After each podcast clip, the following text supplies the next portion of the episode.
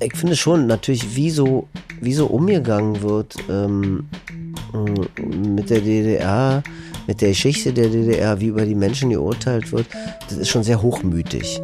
Und äh, ich fand zum Beispiel, also für mich ist es nach wie vor äh, ein Schlag ins Gesicht, wenn ich irgendwie unter den Linden lang fahre und sehe diese, dieses Stadtschloss da, dieses revisionistische äh, Gebäude, dieses Humboldt-Forum, wo früher mal ein, der Palast der Republik stand. Wie denkst du über dein Alter nach? Also du bist jetzt 55? Mhm. Ich habe neulich einen Freund getroffen, der erzählte mir, dass er so irgendwann gemerkt hat, sein Testosteron geht so runter und wird so, so, ein, so ein bisschen zu so einem Typen, der immer gerne lieber jetzt zu Hause ist. Mhm. Ähm, mhm. hast du es hormonell gemerkt? Ich suchte Testosteron in mir immer noch. Also ich kann es einfach nicht finden. Äh, ich weiß nicht, warum das so ist, aber in diesen westlichen Gesellschaften sucht man immer so Sündenböcke. Da müssen immer so Sündenböcke her, damit, damit man auf den zeigen kann oder auf die. Und das hat dann nichts mehr mit einem zu tun. Das ist der Sündenbock, der wird geschlachtet und damit ist das Problem weg. Mhm. So. Wo erlebst du das? Na, jetzt gerade bei Till Schweiger erlebe ich das.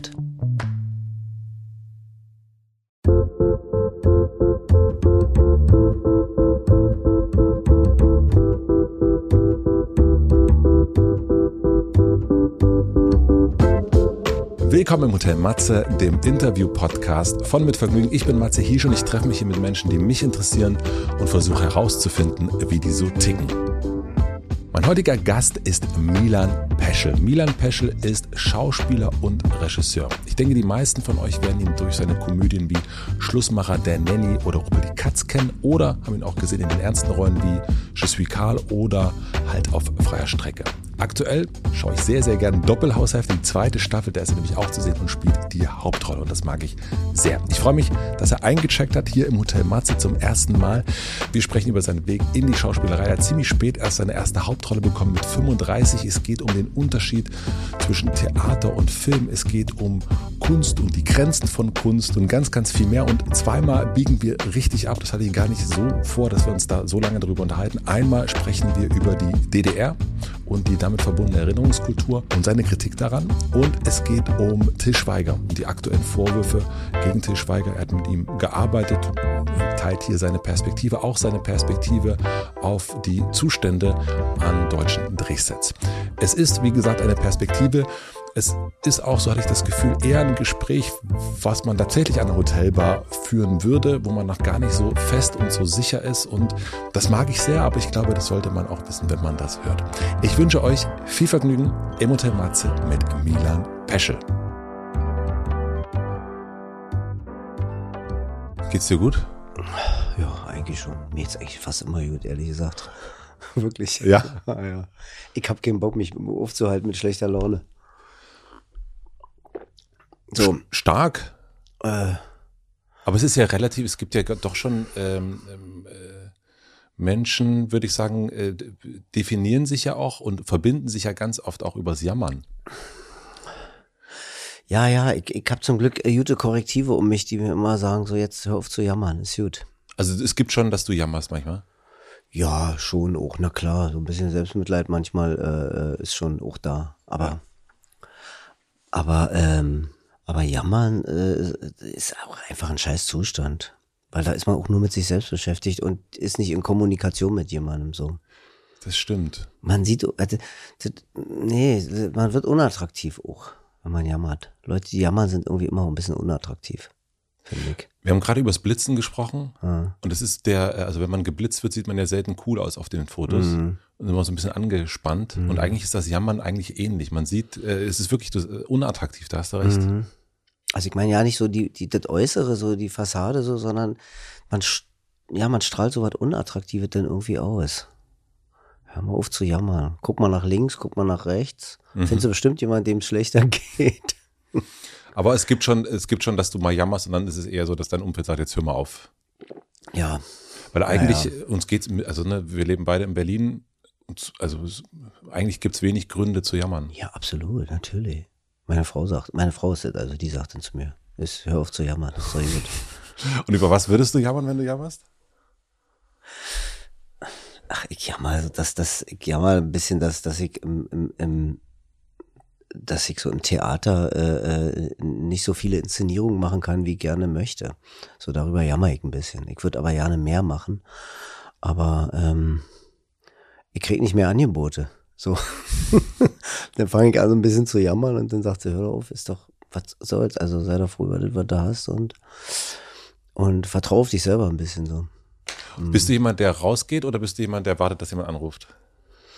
Teils, teils, eigentlich gehe ich nicht raus. Also eigentlich warte ich, dass jemand sich meldet. Da bin ich zu stolz einfach. Ich habe so ein paar Mal gemacht, aber eigentlich mit quasi null Effekt. Na, nee, stimmt nicht ganz. Einmal habe ich so offensiv gemacht, aber wenn ich so Leuten schreibe und kommt mal vorbei, guckt euch mal, kommt mal zur Premiere. Ich bin schon froh, wenn ich eine Antwort überhaupt kriege. aber, aber wie gesagt, das ist Jammer, weil ich habe hab zwei, drei Leuten oder so geschrieben bei der letzten, äh, bei der letzten Premiere und nicht irgendwie 100 oder so. Und ist es für dich was anderes? Da kommen wir später auf jeden Fall nochmal näher zu, aber die, wenn, wenn du eine Premiere im Theater hast versus du hast eine Premiere mit einer Serie oder einem Film? Ja, ja klar. Also wenn ich im Theater äh, als Regisseur eine Premiere habe, bin ich wahnsinnig aufgeregt. Beim Film bin ich überhaupt nicht mehr aufgeregt. Da bin ich, freue ich mich einfach nur, das Ding jetzt zu sehen, endlich. Also, dass du das siehst. Ja. Dann ja. ist es dir gar nicht so wichtig, dass das andere sehen oder welche Rolle spielt das für dich? Du meinst beim, beim Film jetzt? Oder? Mhm. Ja, auch, aber, aber äh, ich habe meistens ein ganz guten, ganz gutes Gefühl dafür, ob, ob ein Film gelungen ist oder nicht schon im Vorfeld. Ob die, ob das wenn es eine gute Arbeit für mich war, dann kann ich auch den Film genießen. Äh, beim Theater ist es anders, da, da, äh, da kann, kann ich mir auch die Aufführung gar nicht angucken, da gehe ich gar nicht rein. Da bin ich viel zu nervös und kann ich nicht eingreifen, dann kann ich den Schauspieler nichts sagen und dann das würde ich nicht aushalten. Woran merkst du, dass wenn wir beim Film bleiben, dass etwas gelungen ist, dass ein Film gut ist? Naja, wenn der, wenn der, sagen wir mal, der Weg zum Endprodukt, wenn, wenn das, äh, wenn das eine gute Zeit war für mich, wenn ich da was erlebt habe. Also am Set.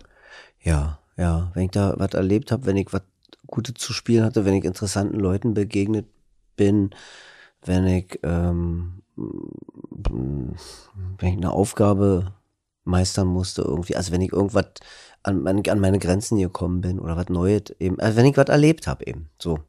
Also es ist gar nicht so sehr das Ergebnis im Sinne von, jetzt haben wir es hier äh, bunt auf weiß Mhm. oder schwarz-weiß auf bunt auf weiß, sondern es ist eigentlich das Erlebnis Dreh. Ja, nicht nur das Erlebnis Dreh, auch natürlich die Inhalte, die man Ja. da verhandelt, so, ne? Nee, klar. Also so, aber es ist gar nicht so dieses, es gibt ja manchmal diese, das wurde im Schnitt irgendwie äh, verkackt oder so oder nicht so richtig, aber eigentlich spielt's, genau, eigentlich das. Aber damit habe ich ja nichts zu Genau. tun denn mehr, weißt du? Also ich kann mich ja nur, sowieso nur um, um meinen Bereich kümmern. So. Mhm. Äh, äh, und äh, ja, weiß nicht, ich, ich kann nicht wahnsinnig, ich, kann- ich habe so lange darauf gewartet, dass ich endlich drehen konnte. Ich kann, ich, ich kann eigentlich das immer genießen. So. Also im Leben drauf gewartet. Ja, ich hab, ja. ich hab, war 35, glaube ich, als ich so das erste Mal eine Hauptrolle gespielt habe. Und davor nur so kl- wirklich zwei, drei kleine Sachen, Mini-Sachen. Und äh, deswegen begreife ich das immer noch ein bisschen als eine Art Geschenk, so irgendwie. Ja. Also ein bisschen die, ja, das haben manche Menschen, die so zu sp später sozusagen erst Ja. das gefunden haben oder das machen durften, was sie eigentlich schon lange machen Ja, wollen. ja. Ja, vielleicht ist das so eine Art Demut auch oder so, mit der ich da so rangehe, würde ich sagen, so irgendwie. Also ich bin eben, wie gesagt, deswegen jammer ich auch nicht so viel. So. Mhm. ich weiß eben nicht worüber, nur so eben so. Letztendlich ist ja Jammern auch immer irgendwie ein bisschen so, äh, also der, der zweite Vorname von Jammern ist ja auch Luxusproblem sozusagen, so ein bisschen. Ja. Mhm. Ähm, mein Ziel ist es ja so ein bisschen herauszufinden, wie jemand tickt. Ja, ja. Ja. Und ich hörte davon. ich- du hörtest davon. Und ich glaube, ganz viel davon, wie man tickt, entscheidet sich in der Kindheit und Jugend. Ja, voll. Mhm. Und was kannst oder willst du über deine Kindheit und Jugend erzählen, was dich heute noch prägt und wo man, wo du sagen würdest, das, ja, dadurch bin ich so, wie ich jetzt bin. Das hat mich schon sehr geprägt. Äh, na, das ist ganz einfach. Also die, die, die schreckliche Kindheit meiner Mutter und ihre Entscheidung äh, äh, mit 20 zu sagen, äh, meinem Kind wird genau, also mein Kind wird wird diese Muster bei mir nicht erleben. Ich werde damit aufhören, meinem Kind eine ganz schöne Kindheit bereiten. Das äh, hat mich geprägt. So, also äh, ja, die hat sich äh, gut um mich gekümmert. So. Mhm. Und das war eine bewusste Entscheidung, als Ja. sie sich gekriegt hat, also mit 20. Mhm. Wir reden von DDR, dadurch war das sehr, man hat damals, also meine Mutter hat mich auch gekriegt mit 20. Ja. Also es war ähm, normal. Das war normal. Ja, Mhm. und äh, als sie schwanger war, hat sie gesagt für sich, ich durchbreche meine Muster, was ja super reflektiert ist. Nein, das wusste sie. sie also meine, meine Mutter hat sich schon als, als Kind, äh, hat die sich schon eingeredet. Also das war ihre Rettung, sich zu sagen, äh, ich bin vertauscht worden bei der Geburt. Wow. Ja. Mhm. Die hat sich so, ja, die musste sich irgendwie retten. Und, äh, äh, äh, und äh, deswegen, ähm, also das hat sie schon sehr früh instinktiv diese Entscheidung getroffen. Das, ich habe damit nichts zu tun. Das ist nicht meine Welt. Äh, und die ist auch, die ist auch am, am, mit ihrem 18. Geburtstag ist sie auch ausgezogen. Äh, äh, in irgendeine äh, Stube, Küche äh, auf dem Hinterhof irgendwo. Hat, hat so Möbel und- von ihren Klassenkameraden bekommen. Ähm, ja, und auch so ein bisschen zu essen zugesteckt bekommen und so und hatte ein Abitur fertig gemacht. Und, ähm, Entschuldigung. Kein Problem. Äh, und äh, äh, ja, und irgendwann also äh, äh, war sie schwanger eben und ähm, hat mich bekommen und deswegen, also das war jetzt nicht so in dem Moment, dass das passierte, das war einfach eine rein rein instinktive Entscheidung sozusagen und wahrscheinlich hat sie immer wieder, als sie mich dann hatte, irgendwie natürlich immer auch wieder an, an ihre Kindheit zurückgedacht und äh, mm, ja, also ich habe echt richtig Glück gehabt. Mhm. Und was hat sie, also woran erinnerst du dich? Also es ist ja eine Abgrenzung quasi, die sie Mhm. erstmal ähm, vollzogen hat. Und wie sah dann diese äh, ganz andere Glück, äh, Kindheit, die sie hatte, als die, die sie hatte bei dir, bei euch aus? Na, sehr behütet, so, sehr behütet. Also ich war fast meistens allein mit meiner Mutter, weil mein Vater äh, und, sie- und sie, die haben sich getrennt, da war ich vier. Ja. So, also was auch völlig normal ist, die waren 20, als sie zusammenkamen, oder 19 so, ja. Und äh, dann war mein Vater noch bei der Armee und so. Also die haben, das hat nicht so richtig gepasst. Waren Also, die verheiratet schon? die waren verheiratet, ja, ja. Aber auch das ist ja eigentlich ungewöhnlich in der DDR. Also dieses Scheidungsding, das kenne ich erst nach der Wende eigentlich. Ja? Also ich, Ja? nee, ich kannte Ah. auf dem Dorf natürlich, Hm, ah, okay. aber Scheidung war, man, also das, Auf dem Dorf ist das vielleicht nochmal anders. Also in der Stadt, ich kannte einige, die, die, Ja. die oder bilde ich mir das nur ein, ich weiß es nicht mehr, Mhm. ehrlich gesagt, aber ich, ich weiß, dass, ähm, also das war irgendwie, das war nie, also das habe ich nie hinterfragt, das war völlig normal. Mein Vater war auch immer da irgendwie und das ist im Nachhinein, also wenn ich denke, wie ich mit 20 war oder meine Kinder mit 20, also das, das kann ich verstehen, wenn, wenn, wenn Leute sich dann scheiden lassen. Die lernen sich ja dann überhaupt erstmal kennen. Ja. Und dass die heiraten, das, das ging auch zurück auf die, auf die Mutter meines Vaters, die gesagt hat, so, du heiratest jetzt äh, äh, die Frau, äh, damit Ja. die nie alleine dasteht, damit für die gesorgt ist und so. Mhm. Und du bist dann, also du warst am Anfang in, in in Friedrichshain, also die Mhm. ersten vier Jahre quasi, Mhm. und dann nach Lichtenberg. Genau. Ähm, und wie kann ich mir das vorstellen in Lichtenberg? Also so ist das, also eine behütete Kindheit in der Großstadt. Ähm, für mich in meinem Kopf, äh, ich, ich versuche das ja auch gerade ähm, äh, mit einem Zehnjährigen, Mhm. aber das ist gar nicht so einfach wie jetzt behütete Kinder. Dann ist in meinem Kopf Prägung natürlich Dorf, Felder, äh, im Wald spielen und ähm, abends sitzen wir mit der Großfamilie immer zusammen. Das, Ja. das ist so mein Bild. Was ist, was ist deins? Ich glaube, behütete Kindheit es heißt, dass man, dass man und wie man unterstützt wird. So. Also meine Mutter hat ja auch gearbeitet. Die war auch, die kam um sechs nach Hause oder so. Ich war ein Schlüsselkind und so. Ich würde trotzdem nicht sagen, dass ich allein gelassen war oder so. Ganz im Gegenteil. Wir hatten eine total gute Kommunikation. Äh, ähm, ich wusste, wo der Versicherungsausweis ist, was ich machen muss, wenn ich mir mal wieder irgendwo einen Kopf eingeschlagen habe, wo, Mhm. wo ich hinzugehen hatte und so. Ähm, ich war dann auch sehr selbstständig und gleichzeitig waren wir, hatten wir ein ganz enges Band immer. Äh, und äh, die hat, äh, ja, die, also sie hat, sie war für mich da immer. Sie Mhm. war immer für mich, für mich da, auch wenn sie nicht da war. Verstehe. Und dadurch auch dieses behüt, also behütet sein heißt ja eigentlich auch genau das ist, dass man Mhm. eigentlich sich sicher sein kann, wenn irgendwas ist. Absolut. Meine Mutter war mal über sieben Monate ähm, äh, im Ausland, in Vietnam. Da habe ich Mhm. beim Freund gewohnt. Das war, da war ich so zehn, elf. Und da haben wir uns ganz viele Briefe geschrieben. Und für mich war sie, also sie war zwar äh, also körperlich nicht anwesend, sie war nicht da, aber wir waren trotzdem, unsere, unsere unsere Köpfe, unsere Seelen waren irgendwie miteinander verbunden. Wir haben uns eben auch ganz viele Briefe geschrieben und so. Oh, wie schön. Ja, ja, also, ja. Mhm. Also das finde ich ist, ist behütet. Mhm. Und ich habe dich ja gefragt, was, prä also was prägt dich? Und ähm, wir sind so ein bisschen nach dem Jammern drauf gekommen. Ja. ähm, was würdest du sagen, was davon ist jetzt noch so da in dir? Also wenn du, also ist das diese Zuversicht, die du hast, es wird schon alles gut gehen? Ja, ja, ja, sowas ist da, wird schon gut gehen. Ja, und auch so auf die, auf die eigenen Stärken irgendwie bauen, auch wenn es Schwächen sind oder so, die zu Stärken machen oder so. Äh, ja, schon grundsätzlich eine sehr äh, positive, optimistische Weltsicht. Auch wenn es wenig Grund gibt dafür. Aber immer gucken, was kann ich selber, also was kann ich selber machen, so auch.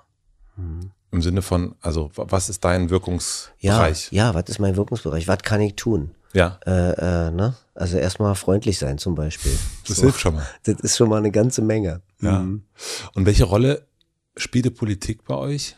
Also so auch ne, DDR-System, sie war Modejournalistin? Ja, später denn. Also äh, ach, ich habe das Gefühl, in der DDR war alles, alles Politik, war alles politisiert. Also da, da gab es gar keine entpolitisierten Bereiche, hatte ich das Gefühl. Das habe ich irgendwie auch sehr, ich habe das sehr, sehr genossen, weil man immer, immer Teil auch von einem, von einem, von einem Gedankenprozess oder von einem Gespräch immer war, finde ich, in der DDR. Also überall immer kam man irgendwo auf Politik. Ich vermisse es manchmal, äh, äh, dass die Gespräche schnell so so albern werden so auch. Ich kenn's von mir selber auch. Ich, äh, man will dann nicht eben man will nicht umarmt werden so sondern und dann wird man so ein bisschen ähm, alberner irgendwie. Aber manchmal wünsche ich mir so diese äh, wünsche ich mir so etwas weniger Geräusche oder dafür aber irgendwie ein bisschen konkreter so ich habe es noch nicht ganz verstanden, wie das naja, meinst. Na, ich meine so, ich wünsche mir Gespräche. Also oft ist so ein, unser Leben ist so ein wahnsinniges Rauschen, so von allen möglichen äh, Themen. Und ähm, viele dient nur dazu da, äh, ist nur dazu da oder dient dazu, habe ich den Eindruck, sich selbst zu bestätigen oder bestätigt zu werden. Und ähm, das meine ich vielleicht mit politisch, dass, dass, es, dass es in einer DDR oder in meiner Kindheit und Jugend, vielleicht war das auch in der Bundesrepublik so, das weiß ich gar nicht, aber dass das anders, das nochmal anders miteinander kommuniziert wurde. Es ging nicht darum, sich so zu vergewissern, dass alle einer Meinung sind, sondern dass äh, man sich mehr ausgetauscht hat. So. Also das war so, das ist so rückblickend vielleicht mein Eindruck. Und dieser Austausch, also ich kann dir nur mal sagen, so wie es bei uns war, bei mm. uns mhm. wurde das ja nicht besprochen. Mm. Also bei uns fand Politik aus Angst, dass ich oder meine Cousinen mm. das irgendwie in der Schule weiterreden würden, dass das Konsequenzen haben könnte und so weiter und so fort. Deswegen wurde alles, also meine Eltern sind vor der Wende irgendwann in den Westen gefahren, um Urlaub zu machen bei den sogenannten Westverwandten. Und wir haben das ganz kurz vorher erfahren, weil damit, damit wir es nicht rum erzählen. Mhm. Und also deswegen ja, ja. war alles Politische, fand bei uns 0,0 statt. Ja, das, ähm, also diese Situation gab es in meiner Familie nicht. Und vielleicht kommt dazu, dass wir auch in Ostberlin äh, mhm. waren. So, das war nochmal, also wir haben ja Westfernsehen geguckt irgendwie und in Ostberlin gab es ja auch immer ein bisschen mehr oder andere Sachen nochmal zu kaufen äh, äh, als in der sogenannten Provinz oder so. Ähm, Vielleicht hing das auch damit zusammen. War, also ich kann mich erinnern, mir war das, ich hatte nie irgendwie einen Konflikt mit dem Staat. Das heißt nicht, dass, dass, dass Leute das nicht auch, ähm, auch hatten und das auch sehr als sehr schmerzhaft erlebt haben.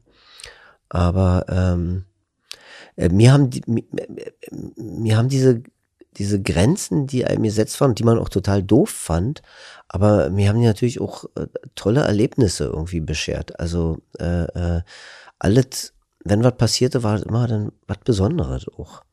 Und das, äh, ich glaube, dass ich das damals schon genießen konnte. Ich kann es jetzt im Nachhinein aber auch äh, genießen und als was Wertvolles so mit mir, mit mir, mit mir rumschleppen. Ja, als was wertvoll mit mir rumschleppen, das ist eine interessante Formulierung. Ja. Nicht mit mir so, das ist kein leichtes Gepäck, ist vielleicht trotzdem auch schweres, aber ich hab's, trage es trotzdem gerne. Gut. Das ja, passt ganz gut. Ja, ja.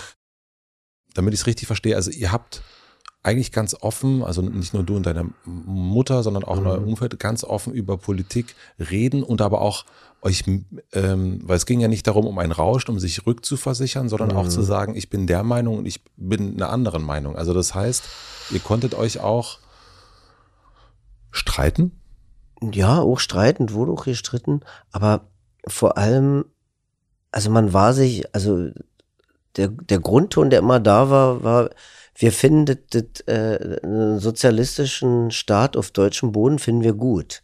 Wir finden die Idee von Solidarität, äh, von einem sozialen äh, Miteinander, von, dem, von einer Mischung auch in der, in der Bevölkerung, dass der dass, dass, dass es keine Arbeiterblasen gibt und da gibt es die Akademikerblasen und so und äh, dass es das alles nicht gibt, dass das Wohnraum bezahlbar ist und so.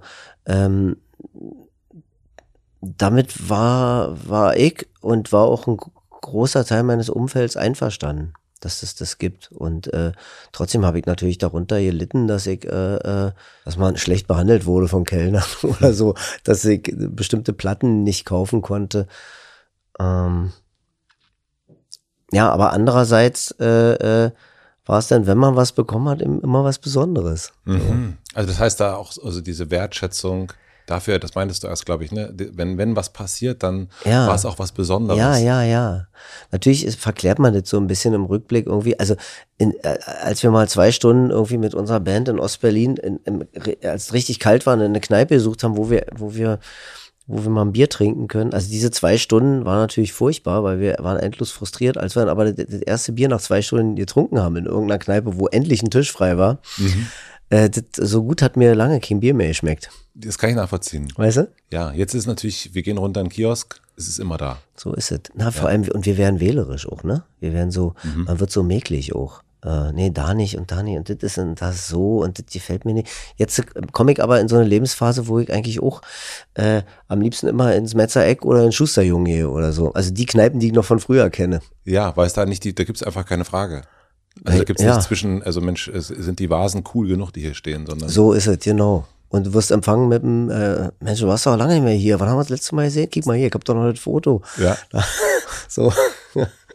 Und ähm, wenn ich so, also du hast eine Band gespielt? Was mhm. hast du da gespielt? Ja, ich hab gesungen. Du hast gesungen? Mhm. Was war das für eine Musik?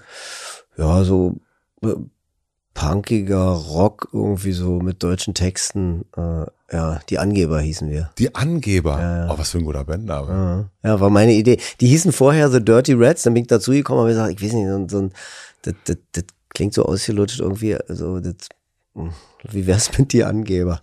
Ja. Und kann ich mir das so wie die Toten Hosen vorstellen? Nee, nee, nee, nee, wie Tote Hosen nicht, würde ich sagen. Die sind, haben, sind ja mehr so, Polliger auch gewesen. Ja, und hymnenhafter, mhm. so irgendwie so, also mhm. zum Mitsingen und so. Nee, ja. wir waren schon, das, wir wollten schon so, also irgendwie ernsthafter, ein mm, bisschen, weiß ich, weiß ich, nee, also Fehlfarben fanden wir gut. Mhm. Fehlfarben haben wir eh ein Lied gecovert.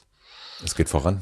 Nee, das nicht, Grauschleier haben wir ah, liegt ein Grauschleier über der Stadt. Also, genau. Ja, ja, das passt natürlich gut zu Lichtenberg auch. Absolut, ja, überhaupt zu Ostberlin. Das äh, fanden wir passend, ja. Mhm. Und hast du so eine Art Heimatgefühl, wenn du jetzt in Lichtenberg bist? Jein. Also ich habe, na doch, wenn ich so durch Lochviertel gehe, was so gut wie nie vorkommt, da habe ich gewohnt, aber was mir im Traum auch manchmal passiert, ja, schon. Ich habe immer da ein Heimatgefühl, wo das noch so ostig ist irgendwie. Mhm. Äh, neulich ging mir das irgendwo, ich habe aber vergessen wo. Im Ruhrgebiet ging es mir auch so übrigens. In Bochum hatte ich sofort ein Heimatgefühl. Also ich habe immer ein bisschen in diesen, lustigerweise in diesen, oder im Plauen war ich neulich, hatte ich auch so ein Heimatgefühl, weil das, das, das so, ja, weil das noch nicht alles verkauft ist, wie hier in Berlin. Das heißt, ähm, deine Lieblingsfarbe ist grau. Würde ich nicht unbedingt sagen, aber ja, ja. Da ist er wieder, der Ostler, der das Grau vermisst. Aber das stimmt, manchmal vermisse ich das Grau. Ja, ja manchmal ist es mir halt auch zu, zu hell, zu laut, zu bunt. Ja. ja. Ich kenne das manchmal so im Prenzlauer Berg, wenn man zufälligerweise einen Hinterhof entdeckt, mhm. ähm, der irgendwie vergessen wurde. Ja, ja, ja. Und, und dann steht man da oder ich stehe da und denke so, wow, das ist ja, und das, man riecht, meint zumindest noch die Kohleöfen riechen zu können. Mhm. Und äh, genau, dieses, das. Ähm das war alles verlangsamt in der DDR. Mhm. Ich habe das jetzt nochmal bei Heiner Müller gerade gelesen. Das, das, das, das, das, war, das war, der Westen war schnell und der Osten war so total langsam. Mhm. Und das ging uns natürlich zwischendurch auch immer wieder total auf den Keks. Aber wenn man etwas nicht mehr hat oder wenn sich ein Zustand verändert hat, dann weiß man ja auch erst, was man eigentlich so, was man daran gut fand, was man denn vermisst. Ja. Und hattest du denn, nachdem die Mauer gefallen ist, Hast du dann dann wirklich von Schicksalen gehört, wo es, also gab es in eurem Umfeld direkt Schicksale, die wirklich schlimm waren? Also das, was es eben auf der einen Seite gibt es ja so ein bisschen, also genau diese Erzählung und auf der anderen mhm. Seite gibt es eben die komplett andere Erzählung, mhm. also die ähm, SED und so weiter, mhm. Gefängnis und äh, Strafen und so weiter, Spitzellage. Ja, ich habe ja, ich habe was mitgekriegt so als als äh, äh, also als diese Demos waren, ne, äh, mhm. 89 so, da habe ich das mal mitgekriegt über Kollegen, die dann, die dann für ein, zwei Nächte da irgendwie mit in die Stasi-Zentrale eingebuchtet wurden und so und da auch nicht gut behandelt wurden. Ähm, aber dass ich so jetzt so Schicksale mitgekriegt mhm. hätte, äh, das, das, nee, kann ich nicht sagen. Ich bin aber auch, muss ich dazu sagen, sehr gut im Ausblenden auch. Also ich kann auch gut ausblenden. äh, ähm, und gleich und auch aber also ausblenden oder, oder auch weggucken. Mm, ja, manchmal, manchmal gucke ich auch äh, weg. Das stimmt, das ist eine gute Frage. Äh, äh, aber ich würde es eher ausblenden nennen. Ja, aber ich muss schon sagen, natürlich, äh, manchmal gucke ich dann auch lieber nicht hin. Ja, ja, ja. Hm. Warum? Ach, ich weiß nicht, vielleicht aus Angst, dass es mich beschädigen könnte oder aus, aus äh, weil ich weiß, ich, ich, äh, ich habe nicht den Mut oder die Kraft zu helfen oder so. Ich habe mich schon als Kind oft gefragt, wie hätte ich wohl im, im, im, im, im Dritten Reich, äh, äh, äh, wie hätte ich da wohl darauf reagiert? Wahrscheinlich hätte ich gar nicht reagiert und hätte irgendwie versucht, den Kopf so unten zu halten. Mhm. Mhm. Ja, es hört sich dann immer, man kann dann immer, also ne, aus so einem Abstand kann man immer sagen, ja, ich hätte natürlich, wäre im Widerstand gewesen und so weiter. Es ist immer leicht, das, das, zu sagen, Big in Japan, sagt man dazu. Nee, das ist eher was anderes, war. Big in Japan Big in ist so, da bin ich berühmt. Darin bin dafür, ich berühmt, ja. Dafür, da bin ich berühmt, ja. Nee, aber das finde ich immer, aber schwierig zu sagen, naja, ich würde so und so und dann würde ich, ähm, dann würde ich äh, da agieren und hätte ich was gemacht und so und das, ah, schwierig. Also, mh, hm, ich würde es lieber nicht von mir behaupten. Ich bin sehr gut im Wegrennen. Ja. Also, ich bin, mag nicht, Kloppereien mag ich nicht. Ja, ich auch nee, nicht. Nee. Ähm, und wo warst du, als die Mauer gefallen ist? Im Bett. Also in der Nacht war ich im Bett. Ich, äh, ich, ich guck weg. Also wirklich. Nee, nee, nee. Ich, nee, nee. Das, das ja nicht, aber mein Kumpel und ich, wir, wir, wir, wir hatten gehört, dass, dass das die Grenze offen ist und der. Ja. Und wir sind lustigerweise mit seinem Moped äh, zur Invalidenstraße gefahren. Warum weiß ich gar nicht mehr genau dahin, aber schien uns am nächsten. Keine Ahnung. Wir sind dahin gefahren zur Invalidenstraße, haben gefragt, wie ist denn, wir haben gehört und so. Nö, hier ist nichts. Nö. Nein, ist nichts. Wiedersehen. Ja, okay, na dann tschüss. dann haben wir uns gedacht, naja, ich meine, es war grau wie immer im Osten, so war auch ein kalter Novemberabend, jetzt wollten wir nicht irgendwo rumstehen. Und dann ja, bin ich nach Hause und ins Bett gegangen. Mhm. Und nächsten Tag kam ich auf Arbeit in die, in die Volksbühne, da war ich noch Bühnentechniker. Mhm. Und irgendwie war nur eine Handvoll Leute da. So, also, so die Alten, die immer so pflichtbewusst gekommen sind und so. Und Du warst ja noch ein Junger. Ich war noch ein Junger, ja. Du warst aber auch schon pflichtbewusst? Äh, äh, na, ich war einfach, ich hatte, so nee, ich dachte mir, wird schon, wird schon stimmen, was die Genossen sagen. ich meine, das konnte man sich aber echt nicht vorstellen, ja. dass das jetzt plötzlich so ist. Wahrscheinlich haben wir auch das im Fernsehen gesehen mit Schabowski, diese, mhm. diese, wenn er sagt, ja, also meines Wissens äh, gilt das ab jetzt, ja. So, und das, also, das wird der Auslöser gewesen sein. Und dann war aber nichts und dann sind wir also es war, also ich meine, es war 40 Jahre lang so, oder in meinem Fall war es 21 Jahre lang so, dass man nicht durfte und deswegen dachte ich mir, na, das wird jetzt auch so sein, heute Nacht. Sind wir an der Ente aufgesessen oder so. Und dann kam ich in die Folge und da waren ganz viele waren einfach nicht da. Ja. Weil die, die, und die trudelten dann im Laufe des Vormittags so völlig besoffen noch vom Kudamm irgendwie ein. Ja. Und wie ging es dann für dich weiter? Also hast du das dann, also bist du dann eingestiegen in die Euphorie? Ich hatte damals eine, eine, eine Freundin, die ist, ähm, die ist irgendwie vorher über Bulgarien abgehauen, ohne mir das, ohne mir das zu erzählen. Die war noch mit einem Mann verheiratet oder lebte mit dem zusammen, wollte das aber sowieso beenden. Und ich glaube, das war so eine Möglichkeit, irgendwie nicht so rauszukommen. Die ist mit ihrer Tochter weg. Und ähm, also das war schon, da habe ich mich gefreut, dass dann die Grenze offen war, ich die wiedersehen konnte. Ähm, äh, und das war so mit das erste irgendwie. Wir haben uns dann so verabredet, dass wir uns mal jetzt äh, dann treffen wieder.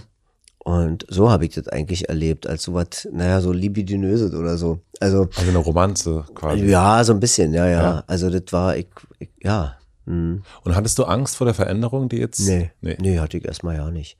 Ich dachte ja auch erstmal, dass das, äh, äh, ich sah keinen Grund dafür jetzt äh, für einen Anschluss an die Bundesrepublik Deutschland. Also, oder für eine Wiedervereinigung fand ich, äh, hat mich nicht interessiert. So, ich dachte, wäre doch interessant, wenn man jetzt, wenn, man, wenn die DDR DDR bleibt, Bundesrepublik Bundesrepublik, und dann guckt man mal, wie man das hier besser macht. Mhm. So. Und wie schaust du da jetzt drauf? Also mit den, mit dem na, ich lese, jetzt, ich lese jetzt Dirk Oschmann. Habe ich auch gelesen, ja. ich bin noch nicht durch, aber ich, mir fällt es. Ich finde es gut. Ich will auch das von der Katja Heuer lesen. Das habe ich noch nicht gelesen. Also Dirk Oschmann äh, ist, hat geschrieben, Der Osten eine äh, westdeutsche, westdeutsche Erfindung. Erfindung. Ja. Genau. Und es hat mhm. mich auch, ich glaube, ich muss den mal einladen. Also ja, ich habe jetzt auch in letzter. Zeit auch schon äh, so oft auch mal hier wieder äh, drüber geredet, weil ich ja. mag an dem Buch dass der am Anfang einfach irgendwann sagt, so ich habe jetzt keinen Bock, das irgendwie differenziert zu betrachten. Ja, ich finde es auch toll. Und das macht irgendwie, der kotzt sich einfach auf 250 mhm. Seiten aus. Mhm. Und mir wurde es dann auch irgendwann zu viel, so der, also zu viel Kotze. Mhm. Ah, aber ich äh, konnte irgendwie sehr gut mit diesem Ton ich umgehen. auch. Ich ging mir ganz genauso. Das war auch das Erste, was mir aufgefallen ist, dieser Ton, der jetzt kein Blatt mehr vor den Mund und der nicht diplomatisch ist oder sonst was. Er sagt, so ist es und so jetzt mir und ich finde das scheiße.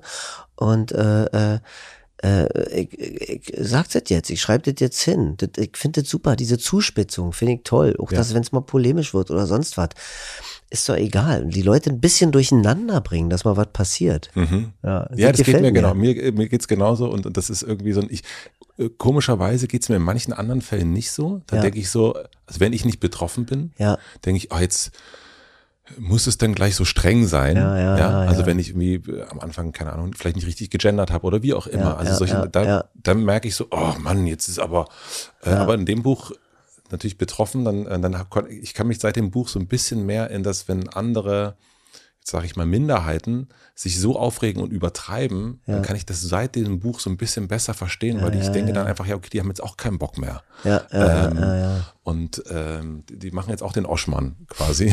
und ich verstehe das. Und das ist, ähm, genau, und deswegen, ja, ich, ich, das ist ein echt ein wertvolles Buch, mhm. fand ich. Mhm. Das heißt, du schaust auf den, na, wir haben ja, ich habe ja gefragt, wie, wie schaust du jetzt, jetzt äh, darauf, auf diese Wiedervereinigung und jetzt, du siehst, du teilst eben die, du teilst die Ansicht, dass es, dass der Osten eine westdeutsche Erfindung ist, so wie er gerade dargestellt wird. Ja, schon irgendwie. Ja, ja. Aber wie gesagt, ich, ich will ja nicht jammern. So, mhm. ich habe ja auch wahnsinnig viel Glück gehabt. So, ja. ne? Also ich muss dadurch durch die Wiedervereinigung musste ich nicht zur Armee. Ich, äh, mhm. äh, Stimmt. Ich, das war also ich weiß, vielleicht hätte ich auch im Osten Schauspieler werden können, das weiß ich nicht, äh, werde ich auch nie herausfinden. Ähm, Doch, ich habe jetzt hier diese Zauberkugel, nein. Ja, es sei denn, es gibt das Multiversum wirklich, ne? Ja. Also, oder, also, äh, so, das, äh, ich, also ich, ich bin überhaupt sowieso kein Freund dieser Was wäre wenn ja. äh, Geschichte so, weil das, das steht sowieso nicht, also wir haben die Möglichkeit dafür gar nicht, deswegen ist es so, äh, egal. Aber ich finde so, ich finde schon natürlich, wie so, wie so umgegangen wird ähm, mm, mit der DDR, mit der Geschichte der DDR, wie über die Menschen geurteilt wird, äh, das ist schon sehr, das, das, ist schon sehr hochmütig. Und äh, ich fand zum Beispiel, also für mich ist es nach wie vor äh, äh ein Schlag ins Gesicht, wenn ich irgendwie unter den Linden lang fahre und sehe diese, diese Stadtschloss da, diese revisionistische äh, äh, Gebäude, dieses Humboldt-Forum, wo früher mal ein, der Palast der Republik stand. Wie man den fand, äh, äh, das sei dahingestellt, architektonisch oder sonst was. Aber der, da, da steckt ja ein bestimmter Gedanke dahinter, so einen Ort zu schaffen für die Bevölkerung. Ne? Klar, da war auch die Volkskammer untergebracht und so und dies und jenes. Und so, also solche, solche Orte sind doch immer natürlich Instrumente, Propagandainstrumente, sonst was. Aber äh, sie sind auch Teil äh, unserer Geschichte. Und ähm, diese, diese so Schleifen von Symbolen, dieses Abreißen von Symbolen, das finde ich, äh, damit habe ich ein Problem. Das finde ich richtig scheiße. Ja. Weil damit was weggewischt wird? Weil damit was weggewischt wird, wird was negiert wird. Äh, und vor allem auch, was dann da hingesetzt wurde, ne? Also da wurde das Stadtschloss hingesetzt, das Zeichen der Monarchie. Genauso wie in Schwerin, ich arbeite ab und zu in Schwerin am Theater, sich die äh, demokratisch gewählten Volksvertreter ähm, nicht nehmen lassen wollen, im, im, im Stadtschloss, äh, auch in einem, in einem Zeichen für feudale Herrschaft äh, äh, zu residieren und ihre Sitzungen abzuhalten und ihre Ausschüsse untergebracht zu haben und so. Mhm. Das finde ich schon äh, sehr interessant. Ja. Und wenn du, also ich weiß, wenn hätte hätte Fahrradkette und so weiter mhm. und aber wenn jetzt du, sagen wir mal, der der Bürgermeister der Stadt gewesen wärst, ja. wie hättest, was, was wäre ein besser Umgang gewesen mit sowas wie dem Palast der Republik? Oder, also man kann es ja auch stellvertretend nehmen, ne? Also eigentlich, wir haben ja, wir haben eine Geschichte äh, in dieser Stadt ähm, ja. und ähm, und die schreibt sich ein und die, die, die, die schreibt sich ein an bestimmten Orten und man lässt es auch stehen. Man lässt auch ein paar Narben stehen, man lässt ein paar Einschusslöcher da, mhm. Äh, man lässt eine Ruine oder die Frauenkirche in Dresden. Finde ich total revisionistisch. Finde ich ganz schlimm. Also dieses Geld. Also ich stand davor, als Jugendlicher stand ich vor dieser Ruine und war fassungslos. War fassungslos, war schockiert. Heute denke ich, wenn ich in, der Dres in Dresden in der Innenstadt bin, denke ich, ich bin in Disneyland. weißt du?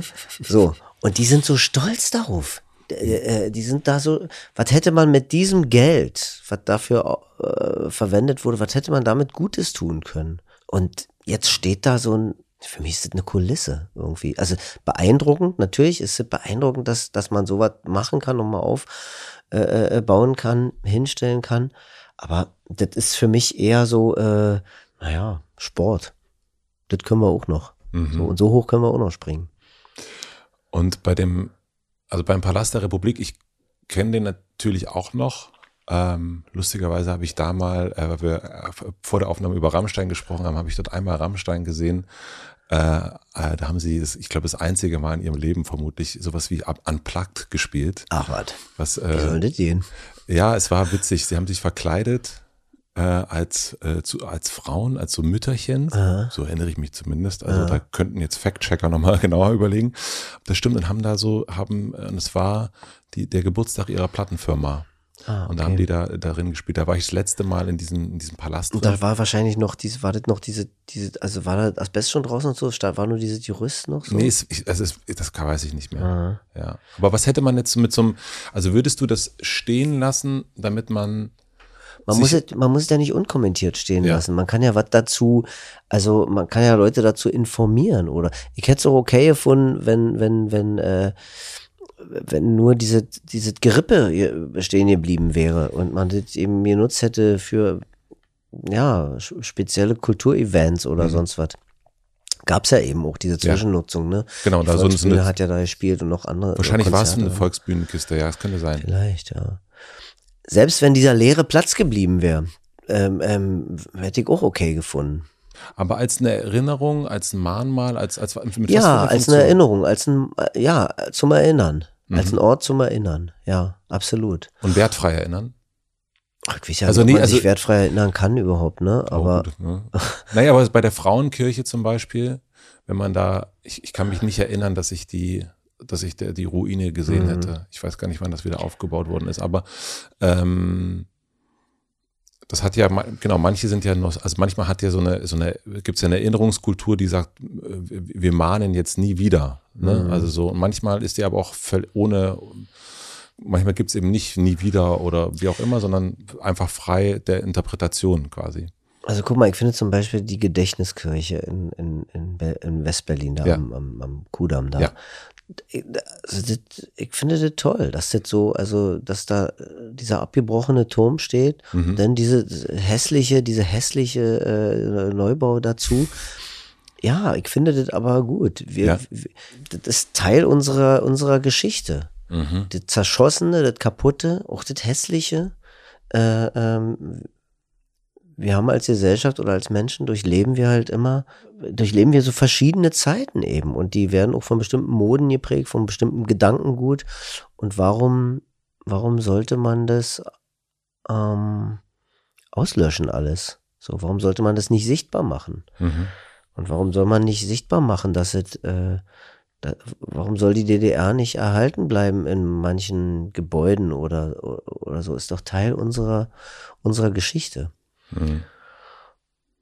Und nicht so Sandmännchenmäßig nur. Also das denke ich dann manchmal. Also so, ja, so, ja. In, in, in so Pitti-Platsch. Ja. Ähm, oder, oder ja, so. nicht nur das, was nicht wehtut. Hm. Man muss auch das stehen lassen, was, was wehtut, damit, damit Kinder fragen, was ist denn da, was ist denn das? Also deswegen ist für mich die Frauenkirche eigentlich ähm, noch ein viel wichtigeres Beispiel sogar als der Palast der Republik, weil das da ist, also die waren Mahnmal natürlich gegen den Krieg. Ne? Ja.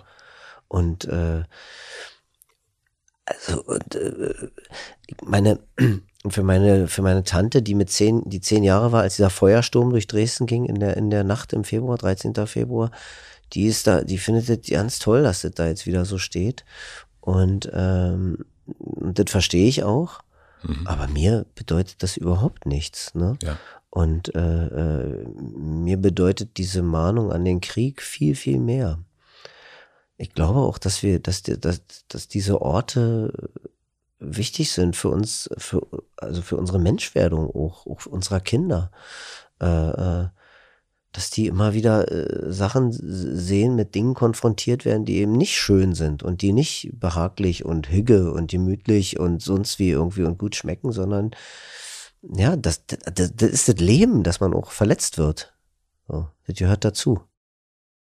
Wie hast du das deinen Kindern beigebracht? Also die ja, die sind jetzt Anfang Mitte 20, 20 Anfang ja. Mitte 20 so. Und ähm, wie hast du mit denen über die DDR gesprochen zum Beispiel? Vielleicht ein bisschen zu wenig, äh, ähm, aber meine Tochter fragt ab und zu oder sagt ab und zu, sie würde gerne ein bisschen mehr über die über die DDR erfahren und wissen wir haben uns auch schon seit ein paar Jahren vorgenommen, endlich mal so alte Polizeirufe zu gucken oder so, mhm. aber wir nehmen uns nicht so richtig die Zeit oder kommen nicht so wirklich dazu. Äh, weil ich finde, natürlich über Literatur, aber vor allem eben auch über Filme erfährt man eine ganze Menge. Äh, äh, ja. Einfach, weil man was sehen kann, ne? So. Und dann auch darüber reden kann.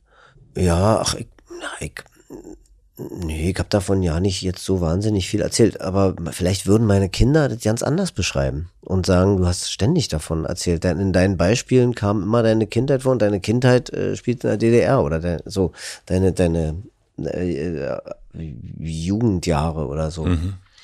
Ähm, man nimmt sich selbst ja aus der Innenansicht immer ganz anders wahr, als die Außenansicht ist, ne? Voll. Mhm, ja. ja, aber es ist wirklich ein Thema Erinnerungskultur wie, was ist der richtige Umgang? Und ich glaube, dass, dass wir den in so vielen Fällen, also wir als, also als Gesellschaft, als deutsche mhm. Gesellschaft eben noch nicht richtig gefunden haben. Absolut nicht. Deswegen war ja so jemand wie Christoph Schlingensief so wichtig. Ja. Der immer, immer äh, so in die Scheiße reingestochen hat, dass er mhm. doch bloß nicht verkrustet, sondern schön wieder anfängt zu stinken. Mhm. Und äh, auch in seiner eigenen Ebene. Also das ist ja das Wichtige, dass wir immer, dass wir nicht immer so tun, als hätte das alles nichts mit uns zu tun. Äh, wir suchen ja auch immer, äh, ich weiß nicht, warum das so ist, aber im, im, im, in diesen westlichen Gesellschaften oder sucht man ja immer so Sündenböcke. Da müssen immer so Sündenböcke her, damit, damit, ähm, damit man auf den zeigen kann oder auf die. Und das hat ja nichts mehr mit einem zu tun. So, ja. das ist der Sündenbock, der wird geschlachtet und damit ist das Problem weg. Mhm. So. Wo erlebst du das? Na, jetzt gerade bei Till Schweiger erlebe ich das. Ja? Ja, finde ich schon. Der wird zum Sündenbock gemacht. Absolut. Also der hat sicherlich, Till hat bestimmt auch, äh, äh, macht nicht alles richtig, aber wer von uns macht das? Also wer von uns macht immer, immer jederzeit alles richtig. Und sicherlich hat er auch einige schwere Fehler begangen, aber auch da, wer von uns hat noch keine Fehler begangen in mhm. seinem Leben? Gibt es einen Spruch aus der Bibel, glaube ich, ist der, wer, zu, wer, wer ohne Sünde ist, werfe den ersten Stein.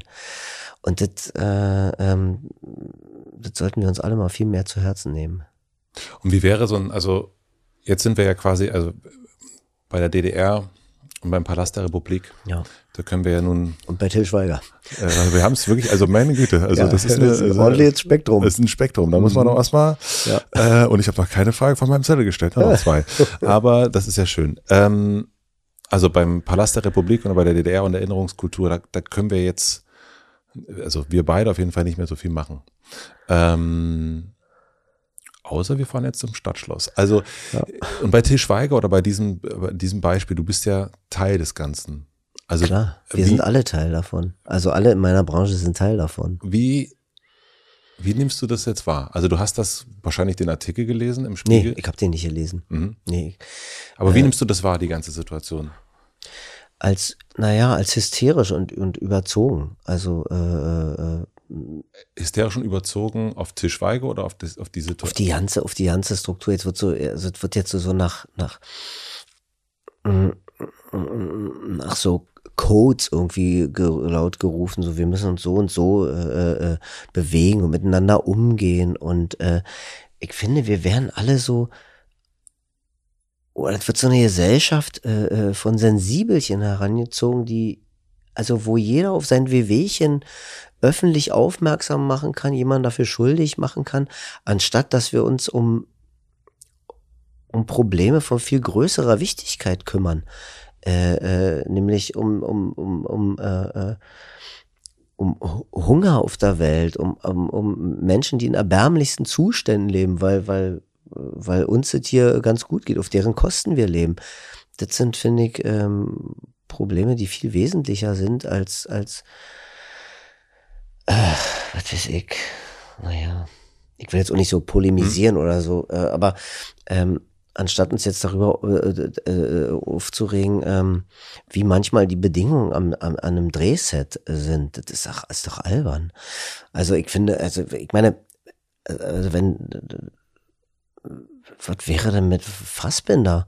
Also mit dem einem der wichtigsten Regisseure der Nachkriegszeit, äh, der war, der, der war auch ein Junkie und und hat äh, äh, seine Leute auch nicht immer nett behandelt und ähm, viel wichtiger wäre mir, dass wir die Leute dazu erziehen, dass sie für sich selber einstehen können und selber sagen können, halt, stopp, äh, äh, äh, jetzt reicht's mir und nicht immer sofort irgendeine äh, Pe- Petition in Gang setzen müssen oder oder irgendein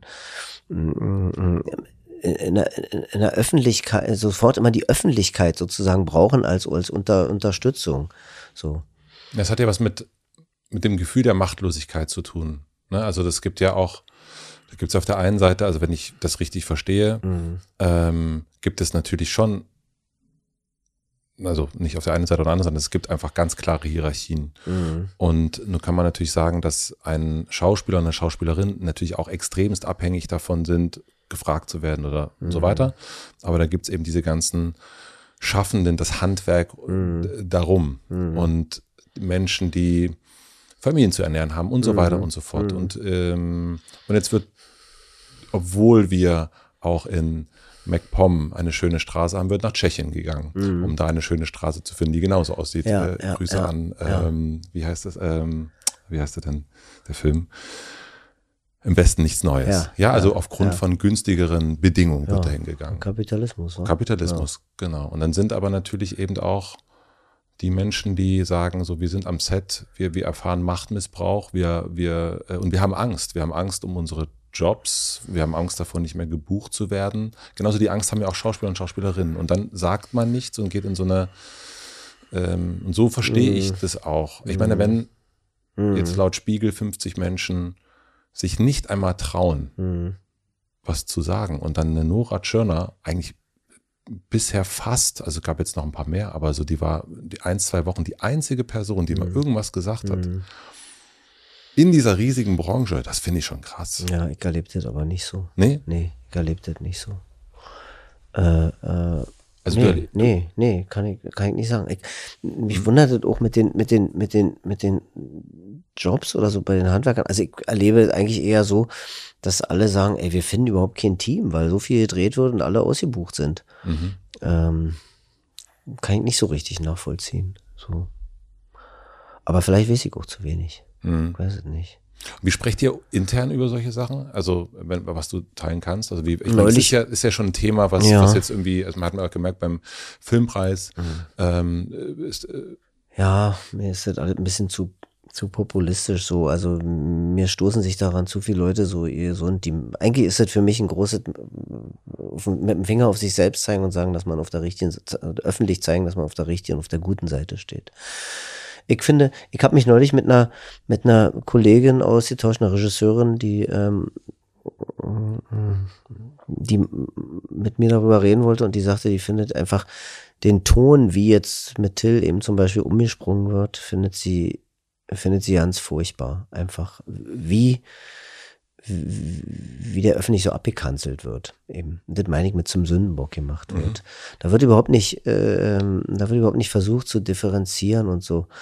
Äh, äh, und, und da finde ich, da finde ich, könnte ein bisschen, bisschen mehr Gnade irgendwie walten und auch, auch äh, äh, und ich glaube, im- ich glaube wirklich, dass Kommunikation eine absolut gute Lebensform und Lebensweise ist. Mhm. Und das wird zu wenig kommuniziert. Es wird immer nur mit dem Finger auf jemand anders gezeigt oder auf sich selber. Äh, aber es findet eben kein Austausch statt. Das ist mein Eindruck.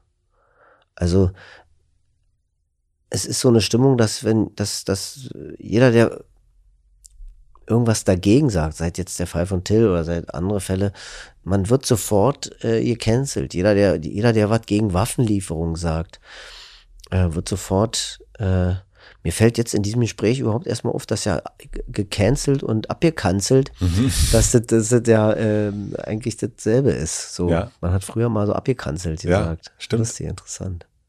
Äh, ja, also dass, dass wenn, wenn Leute irgendwie sagen, ähm, hört doch mal auf, äh, jetzt so, so euphorisch zu werden, wenn, wenn, wenn, wenn darüber gesprochen wird, dass wir Waffen liefern an ein, an, an ein Land und dass wieder Waffen produziert werden. Diese Euphorie darüber, also man muss anfangen, Dinge differenzierter zu betrachten und eben auch da äh, anfangen, mit den Leuten, auch wenn man sie noch so sehr hasst oder verabscheuungswürdig findet, aber zu reden. also mit Till. Zum Beispiel. Till. Hm. Ja, zum, mit allen, die so, über die es so einen Konsens gibt, so, wo es so einen Konsens gibt, der und der ist so und so oder die und die ist so und so und äh, da haben wir uns jetzt alle einzureihen und so, das bitte genauso zu sehen, so ein bisschen. Naja, also ich muss nur gerade an uns, unser Gespräch vor, von vor 15 Minuten denken, wo wir beide das Gefühl hatten, ach, das tut uns beiden jetzt mal ganz gut, so einen Dirk Oschmann zu lesen. Ja, Und, äh, ja, ja. und, und es wird einmal so, so, so, so, so es wird einmal sich ausgekotzt. Und da fanden wir beide den Ton Aber, gut. aber das ist was an, ich finde, dass das was anderes ist. Es, es ist was anderes. Ich habe in diesen Debatten oft das Gefühl, hier wird auf Kosten einer, eines Menschen, äh, äh, wird so ein, auf so ein, auf so ein moralisches Podest gegangen oder so. Äh, und man, und was mich daran stört, ist, glaube ich, vor allem, dass die Leute vor allem über sich selber immer reden, eigentlich. Gerade wenn sie mit dem Finger auf jemand anders zeigen. Hm. Also man erlebt das ja in den sogenannten sozialen Medien auch, ne? Äh, was weiß ich, jeder macht ein schwarzes Quadrat, als, als diese schlimme Sache mit George Floyd war in Amerika, wo der zu Tode gekommen ist. Jetzt macht jeder ein schwarzes Quadrat und ist damit ein, ein, plötzlich ein Antirassist. Wow. Mit einem Klick. Mhm. und so weiter. Das, und das stört mich, das stört mich vor allem daran. Äh, äh, das Auskotzen von Dirk Oschmann ist meines Erachtens nochmal was anderes. Ähm, Mhm.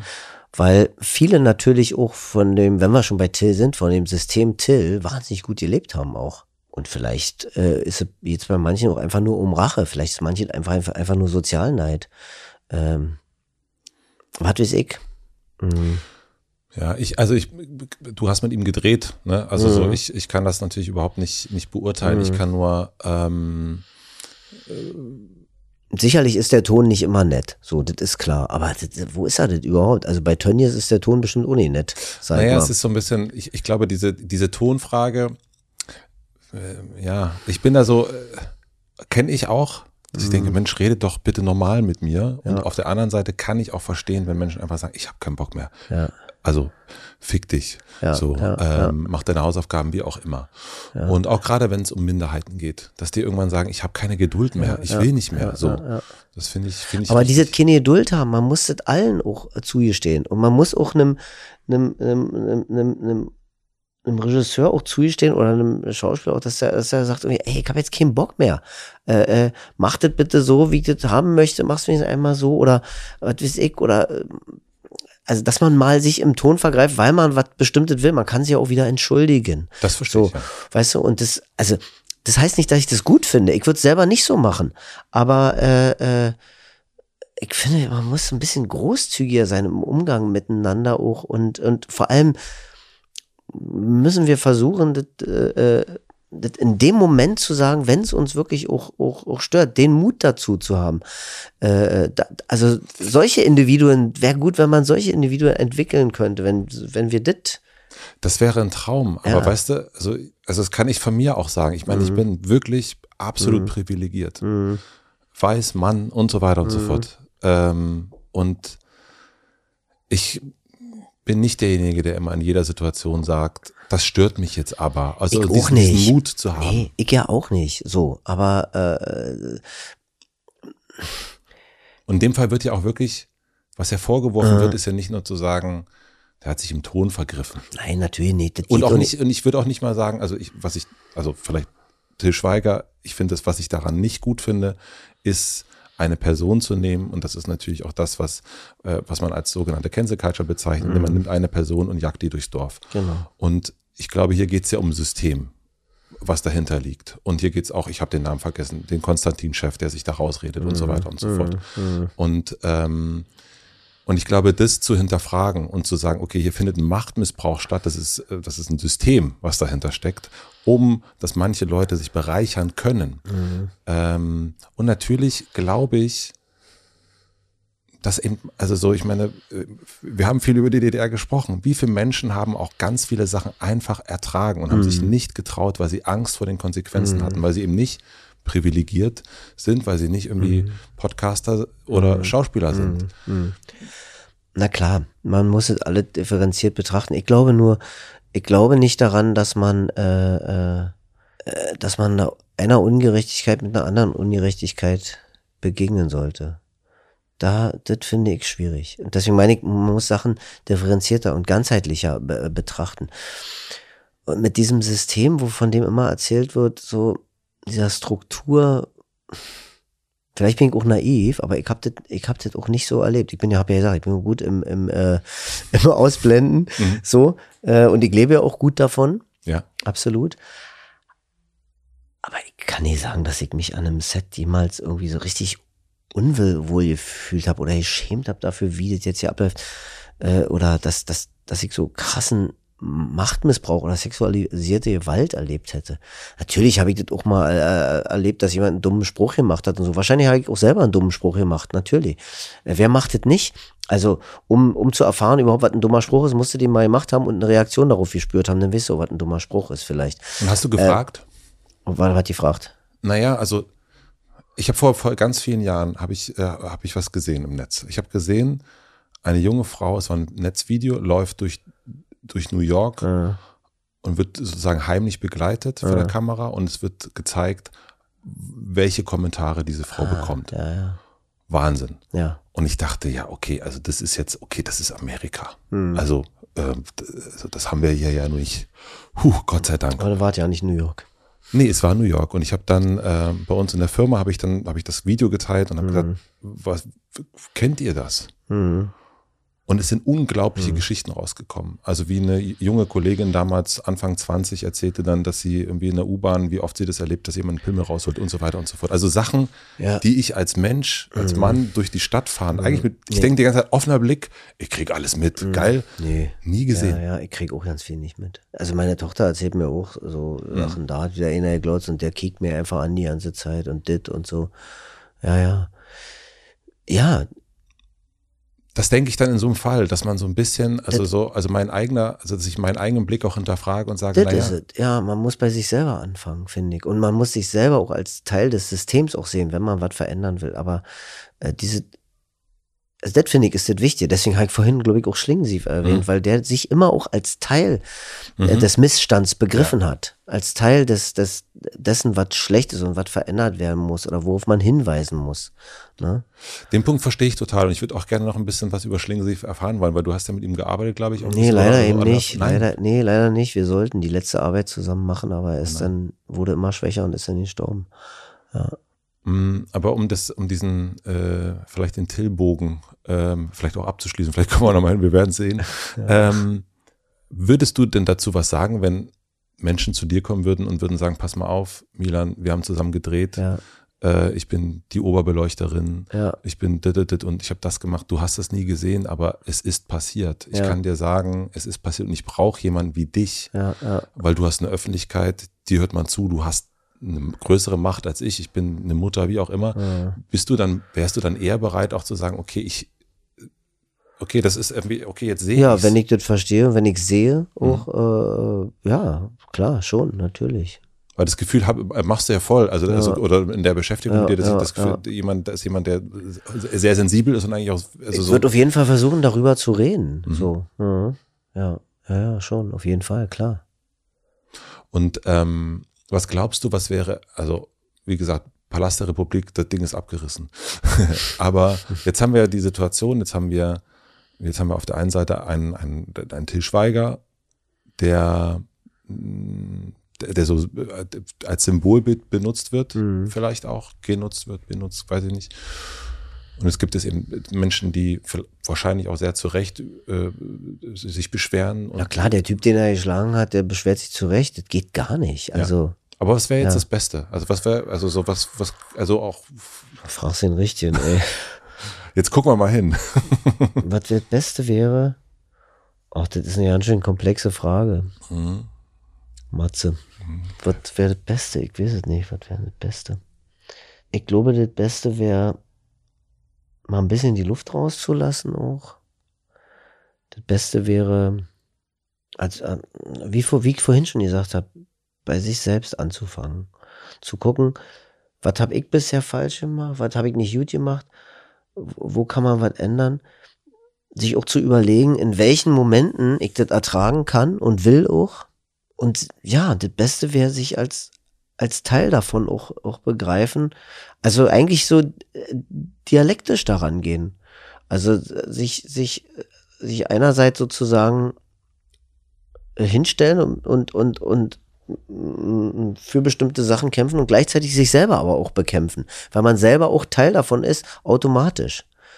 Ich bin selber Teil dieses Systems auch, so, wenn es ein System ist. So, ich verdiene gut damit, äh, äh ich kann mich nie beklagen, ich kann meine Kinder unterstützen, ähm, ähm, ich kann mir eine Wohnung im Prenzlauer Berg leisten, ich habe was davon. So. Und äh, aber ist es nicht auch manchmal, also ich weiß nicht, ob du das kennst, ich kenne das manchmal von mir auch tatsächlich, dieses irgendwie die Stimmung ist kacke. Äh, mhm. So. Und dann denke ich, oh, ich bin schuld. Oh Mann. Also auch, also so, oder mhm. kenne ich früher aus einer Beziehung zu meinen Eltern ganz mhm. oft, so mhm. dieses, oh. Oh ja, ah, das ist gemein. Ähm, ja. Weißt du, was ich meine? Und dass man so sich selber so sagt, okay, ich muss da irgendwie besser sein, damit, ich muss besser in der Schule sein, ich muss mich mehr anstrengen, ich muss mehr dies machen. Nee, oder? ich meine, das meine ich gar nicht so sehr. Das ist so ein, das ist eigentlich so ein sehr kapitalistisch, kapitalistisches Selbstoptimierungsprinzip irgendwie. Das liegt an mir und ich muss jetzt hm. irgendwie, das meine ich nicht. Ich meine eher, äh, äh, ich meine eher zu gucken, was habe ich damit zu tun, so. Mhm. Hm, ja, nicht, dass es nur jetzt an mir liegt. Das ist mir auch schon wieder zu sehr auf mich selber fixiert. Ja. Ich bin schuld und an mir liegt es und so und äh, das meine ich nicht. Sondern eher auch, wo kann ich den anderen auch verstehen? Also, wer ist der andere überhaupt? Wir haben, äh, mit so einem Spiegelartikel ist doch Till Schweiger nie erklärt. Also überhaupt nicht. Äh, äh, der wäre nie da, wo er ist, wenn er nicht ein paar Sachen geschaffen hätte, auch wie man die, wie man die auch findet. Man kann die Filme gut finden, man kann die Kacke finden, äh, äh, kann man alles. Aber zuallererst ist, ist der Typ einfach ein besessener Filmemacher. Ja. Und das, das ist erstmal was ziemlich Tolles. So. Mhm. Ich finde immer Leute, die besessen sind, die das, was sie tun, mit einer Art von Besessenheit betreiben, das imponiert mir. Das finde ich, das finde ich toll. Ich habe ja jahrelang auch mit Frank Kastorf gearbeitet, der, der an der Volksbühne, der auch, äh, äh, ähm, naja, seine Zuneigung und Liebe in sehr merkwürdigen Formen teilweise ausgedrückt hat. Also da ging es echt auch hoch her in den Endproben. Ähm, aber vielleicht sollte man auch so viel, nicht so viel persönlich immer nehmen. Weißt du, woran ich gerade denken muss? Ich weiß nicht, Nee. ob das ein bisschen, also ein bisschen hart ist. Ähm, aber ich glaube, es gibt ja manchmal, also ich fand's irgendwie, es hat mich irgendwie erst sehr berührt, als du das von deiner Mutter erzählt hast, Ja. dass die sich entschieden hat, nee, ich mache so nicht mehr weiter. Ja. Und ich glaube, und alles, also jeder hat eine andere und eine unterschiedliche äh, Kondition, mit Dingen umzugehen auch. Mhm. Ja. Und dass es dann Menschen gibt, die dann irgendwann sagen, stopp, ich, hab- ich sehe es nicht mehr ein. Mhm. Ähm, ich, ich trete hier raus. Mhm. Und, und, ähm, und das sehe ich eben auch. Ich sehe eben auch Menschen, wenn die sich dann auch zusammentun, weil sie es alleine nicht schaffen und so sagen, ich entscheide jetzt, also das, also ich verstehe, was du meinst mit Kastorf und, äh, und all die großen Künstler, die wir so verehren. Meine Fresse, also ähm, das, das, das, es scheint immer, mit einem großen Talent scheint auch mal was mitzukommen, was irgendwie sehr dämonisch sein kann. Ähm, und ich kann mir aber auch vorstellen, dass es mittlerweile, und ich verstehe es auch ein Stück weit, viele, viele Menschen gibt, die sagen, nein, ich will nicht mehr. Ich, ich, ich, ich möchte, dass das jetzt anders ist. Und ich möchte das nicht mehr entschuldigen mit, da ist eine große Kunst, die am Ende bei rauskommt, oder ein großer Kinoerfolg oder eine große Tournee, sondern nein. Und das ist, also diese Entscheidung, die jetzt deine Mutter ja auch getroffen hat, vielleicht treffen diese Entscheidung auch gerade ganz viele andere Menschen. Und dass man jetzt einen Sündenbock nimmt, das, da bin ich total bei dir, das finde ich falsch. Mhm. Aber letzten Endes, ähm, so denke ich, habe ich gerade, deswegen hat mich das gerade irgendwie, kam das gerade so zu mir, so diesen, Ja. diese, nee, ich will nicht mehr. Ja, ja, vielleicht, aber sie hat's ja, sie hat's ja mit sich gemacht. Also sie hat ja zu sich selber gesprochen, nee, du machst es jetzt anders. Ja. Und äh, also sie hat sozusagen das System in sich sozusagen überhaupt nicht zugelassen und nicht, also sie hat das alles mit sich alleine gemacht.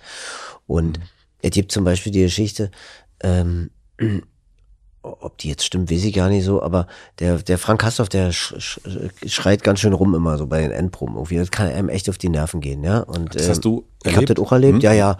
Ich, ich, also, äh, äh, ich hatte da auch nicht mehr so richtig Bock drauf. Aber jetzt, äh, ich würde es auch wieder, ich würde es auch wieder erdulden, wenn jetzt die, die Abende nicht immer so lang wären. Also, die sind ja immer so sechs Stunden, das ist schon echt heftig. So, da bist du wirklich Knülle. Und mit Mitte 50 äh, muss ich das ja nicht unbedingt nochmal haben. Aber wenn er mich fragen würde, würde ich wahrscheinlich auch ähm, dann doch wieder zusagen. So, aber die hab eh einen Schauspieler, äh, Georg Friedrich, ein toller österreichischer Schauspieler, der in der letzten Inszenierung von Frank gespielt hat und äh, da ging es natürlich auch irgendwann hoch her und so. Aber Georg hat wohl, so geht die Geschichte, gesagt, ja, Frank, ich mach mit, aber nur wenn du mich nicht anschreist. Ich möchte das vertraglich im Vertrag haben, dass ich sofort gehen kann, wenn du mich anschreist. Das ist so. Und Frank hat gesagt, ja, nö, ist doch kein Problem. Das meine ich mit, man muss mal einfach, äh, äh, man muss vielleicht einfach auch mal mitten, miteinander reden, irgendwie so. Und zwar im richtigen Moment. Nicht unbedingt, wenn die Emotionen gerade hochkochen oder sonst was. Also so. Ich gebe dir, also das ist nicht, ich gebe dir, Das Beispiel hinkt ein bisschen, aber jedes Beispiel hinkt. ja, So. weil es ein Beispiel ist. Aber ich, Genau. ich gebe dir total recht, weil es, ähm, das stimmt. Also ähm, das ist ein Idealfall. Und ich kann mir aber auch vorstellen, also wenn wir, ähm, das ist eben auch da manchmal, wie gesagt, ich erinnere mich dann eben an die junge Frau, Mhm. die durch New York Klaus war und, und ich denke, dann sag doch was, wenn dich jemand irgendwie, ist doch doof, dass der dein Pimmel zeigt. Aber es ist Ja. halt so, in dieser U-Bahn, das hat die Kollegin erzählt, Ja. sitzen halt irgendwie zehn andere Leute Ja, und ihr gegenüber sitzt ein Typ, der den Pimmel rostet und keiner sagt etwas. Mhm, ja. Und alle gucken vielleicht auf ihr Handy oder klar, so. weil es ihnen unangenehm ist und so, weil sie nicht wissen, wie der denn reagiert. Und auch sie, Und, so. und auch sie so. hat Angst und Mm, fährt dann nicht mehr. U-Bahn. Und dass dann irgendwann mal, dass dann, wenn, wenn es eine Bewegung gibt, dass dann irgendwann die Kollegin sagt, ich stelle mich jetzt in dieser Bewegung auf, weil ich, ich will nicht mehr. Mhm. Ähm, das Mhm. sehen und das erleben müssen und ich ähm, und ich will nicht mehr und dann kriegen es vielleicht auch die anderen mit, Mhm. die weggeguckt haben, also weil da vielleicht auch alle gedacht haben, naja, wird schon irgendjemand anders und vielleicht Mhm. Ja, hat ja, er natürlich, so klar. und ja. manchmal ist es eben Zeit zu sagen, jetzt reicht's und ähm, Das ist ja auch richtig. Also so, natürlich, äh, irgendwann, irgendwann reicht es. Aber ja, ich finde, es, äh, irgendwann reicht's mit der Ausbeutung oder so, reicht's mit diesem, mit, mit dem ewigen Wachstum. Mhm. Reicht es damit, dass wir auf Kosten anderer Leute leben? Das finde ich viel relevantere, wichtigere Themen, muss ich sagen. Äh, ich wollte noch jetzt, mir war noch was eingefallen, aber ich habe jetzt vergessen, was ich sagen wollte. Nochmal dazu auch. ich gieße gieß mir was ein, denk nochmal nach. Ja, fällt mir nicht ein, weiß ich. Ihr kennt mich. ich weiß es nicht. Aber ich, äh, ich bin total gespannt. Also ich, ähm, ich hätte das heute auch angesprochen. Also es Aha. war auch ein, ein, ein äh, ich hätte jetzt nicht gedacht, dass wir so lange darüber reden. ähm, Über Till meinst du? Ja, über Till oder diese Situation. Ja, und das ja. ist auch, ähm, und ich fände es auch wirklich, also einladend möchte ich das jetzt sagen, Mhm. dass wenn jemand das hört und denkt, also das ist jetzt eine Perspektive, die Mhm. wir jetzt hier so haben, nicht, also so, ich finde das irgendwie auch gut, da zu hören, okay, nee, guck mal, das ist das, also da hinkt das Beispiel zu doll oder was auch Mhm. immer, weil es, mh, ja, und ich, also das, das merke ich so daran, also weil das, ähm, Man ich finde es aber auch gut, dass wir drüber reden. Ja, ja, finde ich auch, absolut. Ich finde aber, und ich finde auch wirklich, dass man ja immer auch gucken kann, was kann ich machen. Äh, äh, äh, oder von Kästner ist der Spruch, es gibt nichts Gutes, außer man tut es. Mhm. Und ich habe als, also als Regisseur im Theater zum Beispiel, ich, die Leute arbeiten eigentlich immer ganz gern mit mir, so weil ich ein Schauspieler bin und weil ich äh, Sachen baue, irgendwie, die, äh, wo, wo die Schauspieler zu spielen haben, wo die, die, die lustig sind oder also so, ich, jeder kommt vor, keiner trägt nur Tee über die Bühne oder so. Und ähm, aber es gab immer die Situation, dass eine Person oder so irgendwann geweint hat oder nicht klar gekommen ist, weil sie immer dachte oder er, er macht da was falsch oder er macht das nicht richtig und so.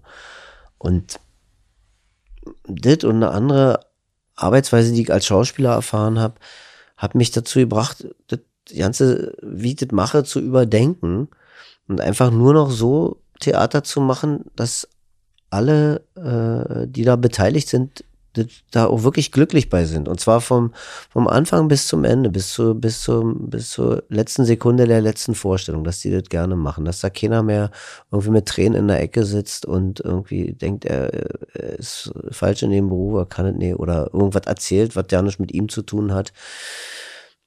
Ähm, und da habe ich eben bei mir selber eben angefangen, so, Mhm. weißt du? Und, oder wenn jemand aussteigen will, dann steigt er eben aus, so. Und was auch schon passiert ist. Und äh, ja, die Person war dann auch glücklicher in dem Moment.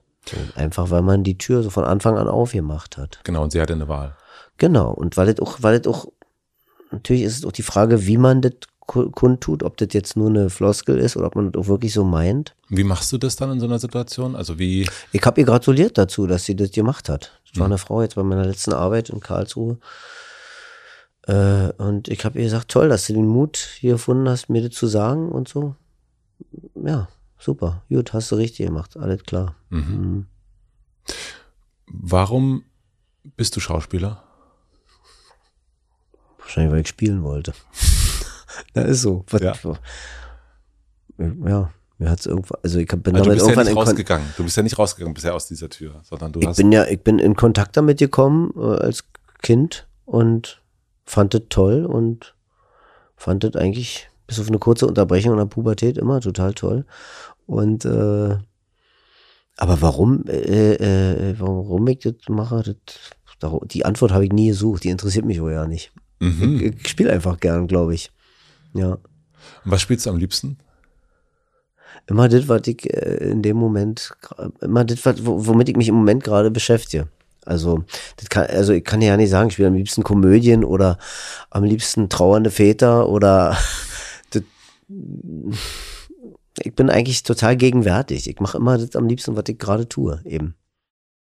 Also wir haben ja schon so ein bisschen über Gesellschaft gesprochen, aber welche Funktion hat ein Schauspieler oder eine Schauspielerin in so einer in unserer Welt? Keine Ahnung. Weiß ich nicht. Was für eine Funktion? Oder vielleicht, du kannst es ja auch, nimmst für dich. Also was hat, wenn du jetzt jemanden siehst auf der Leinwand oder auf der Bühne, Mhm.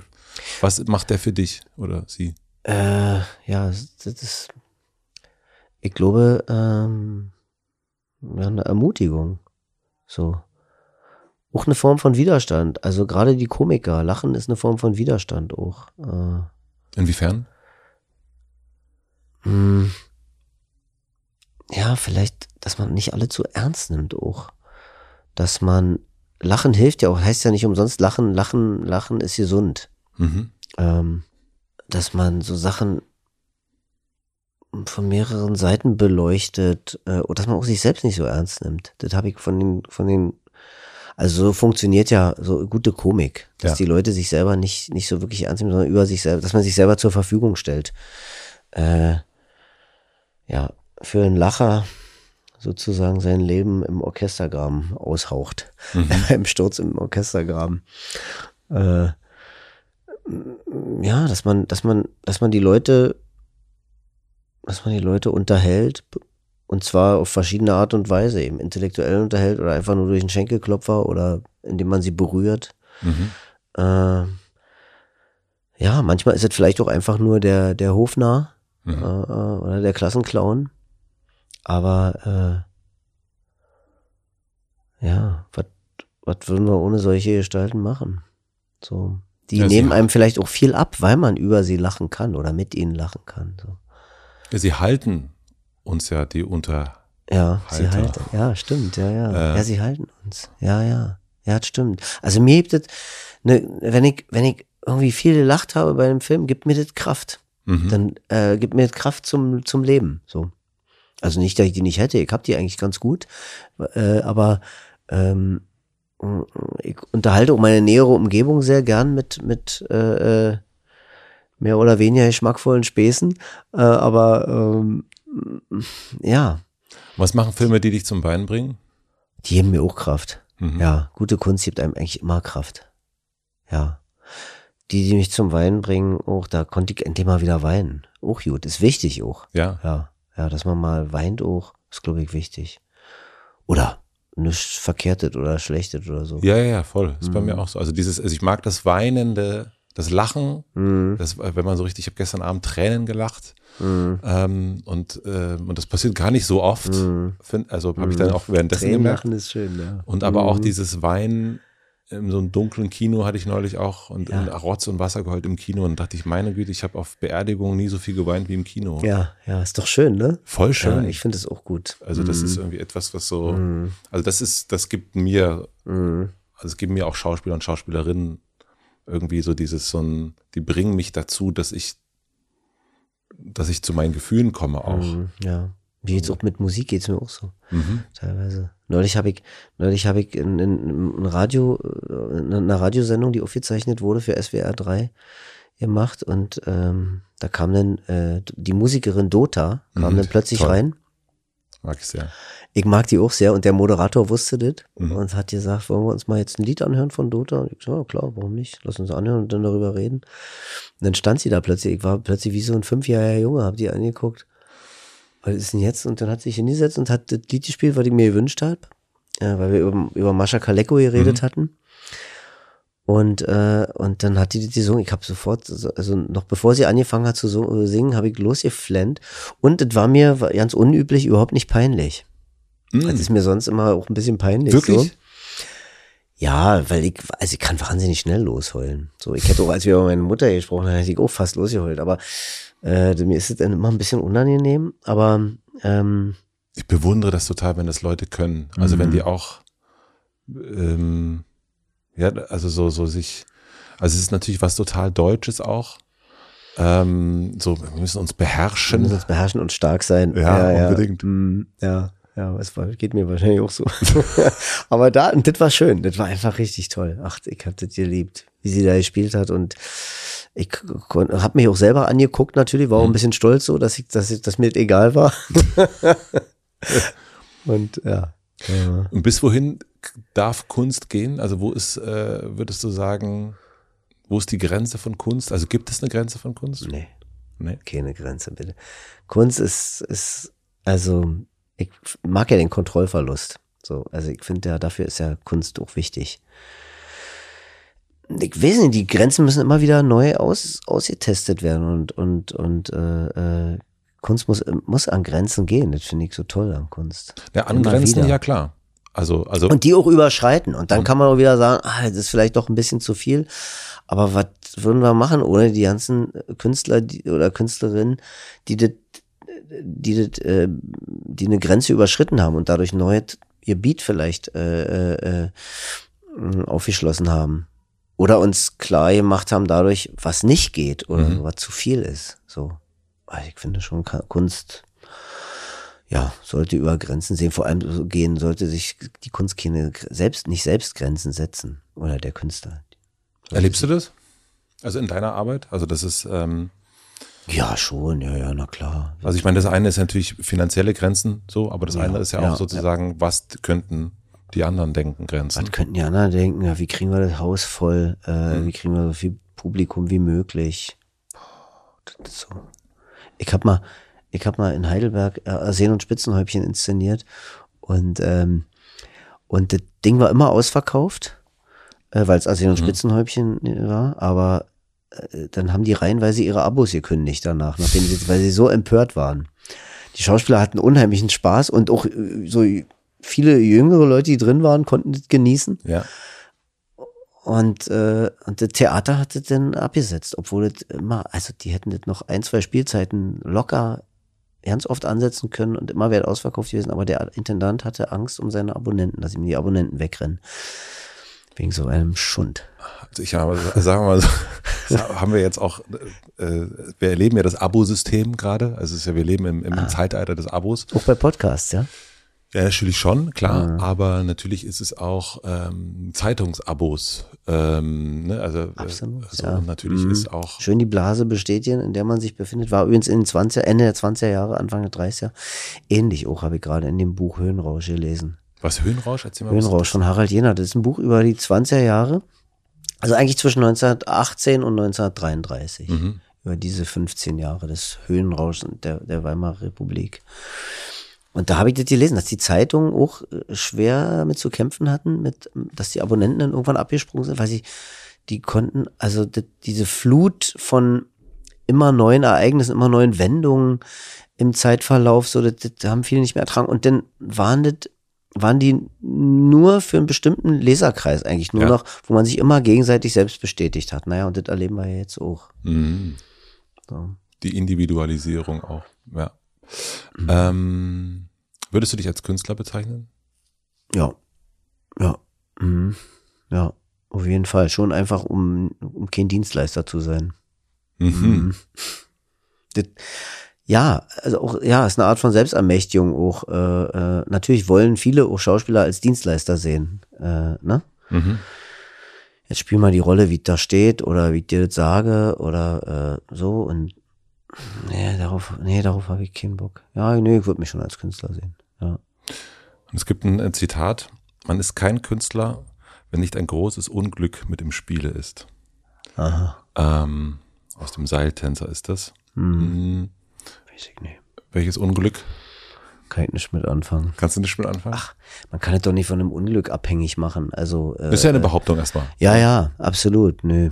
B- b- Das große Unglück. Natürlich entstehen Sachen aus einem Schmerz heraus, entstehen natürlich auch wieder Sachen oder naja, wenn man, wenn man, wenn man vom irgendwo vom, vom Hochhausdach hier stürzen, äh, stoßen wird, hat man auch zwei, äh, zwei Möglichkeiten. Entweder du stirbst und schlägst unten auf oder dir wachsen äh, zwischendurch äh, Flügel. Ja. Einfach so. Ich bin für Zweiteres und das ist die Kunst eben. Ähm, aber ich glaube nicht, dass, dass das zwingend notwendig ist, sozusagen äh, eine extreme Situation, ein extremes Unglück, was einem widerfahren muss, um zu einem, zu irgendeinem Kern vorzudringen oder so. Mhm. Kunst kann auch sehr gut einfach über, über, die, über die Lust am Kunstmachen entstehen. Also ich muss keine Schmerzen dafür haben, um Bilder zu malen, zum Beispiel. Du hast ja sehr, also ich meine, du hast spät angefangen Mhm. und ähm, also spät angefangen, dass du auch Filme gespielt Mhm. hast. Äh, hast du das schon gesagt, mit 35, glaube ich, deine erste Hauptrolle gekriegt. Mhm.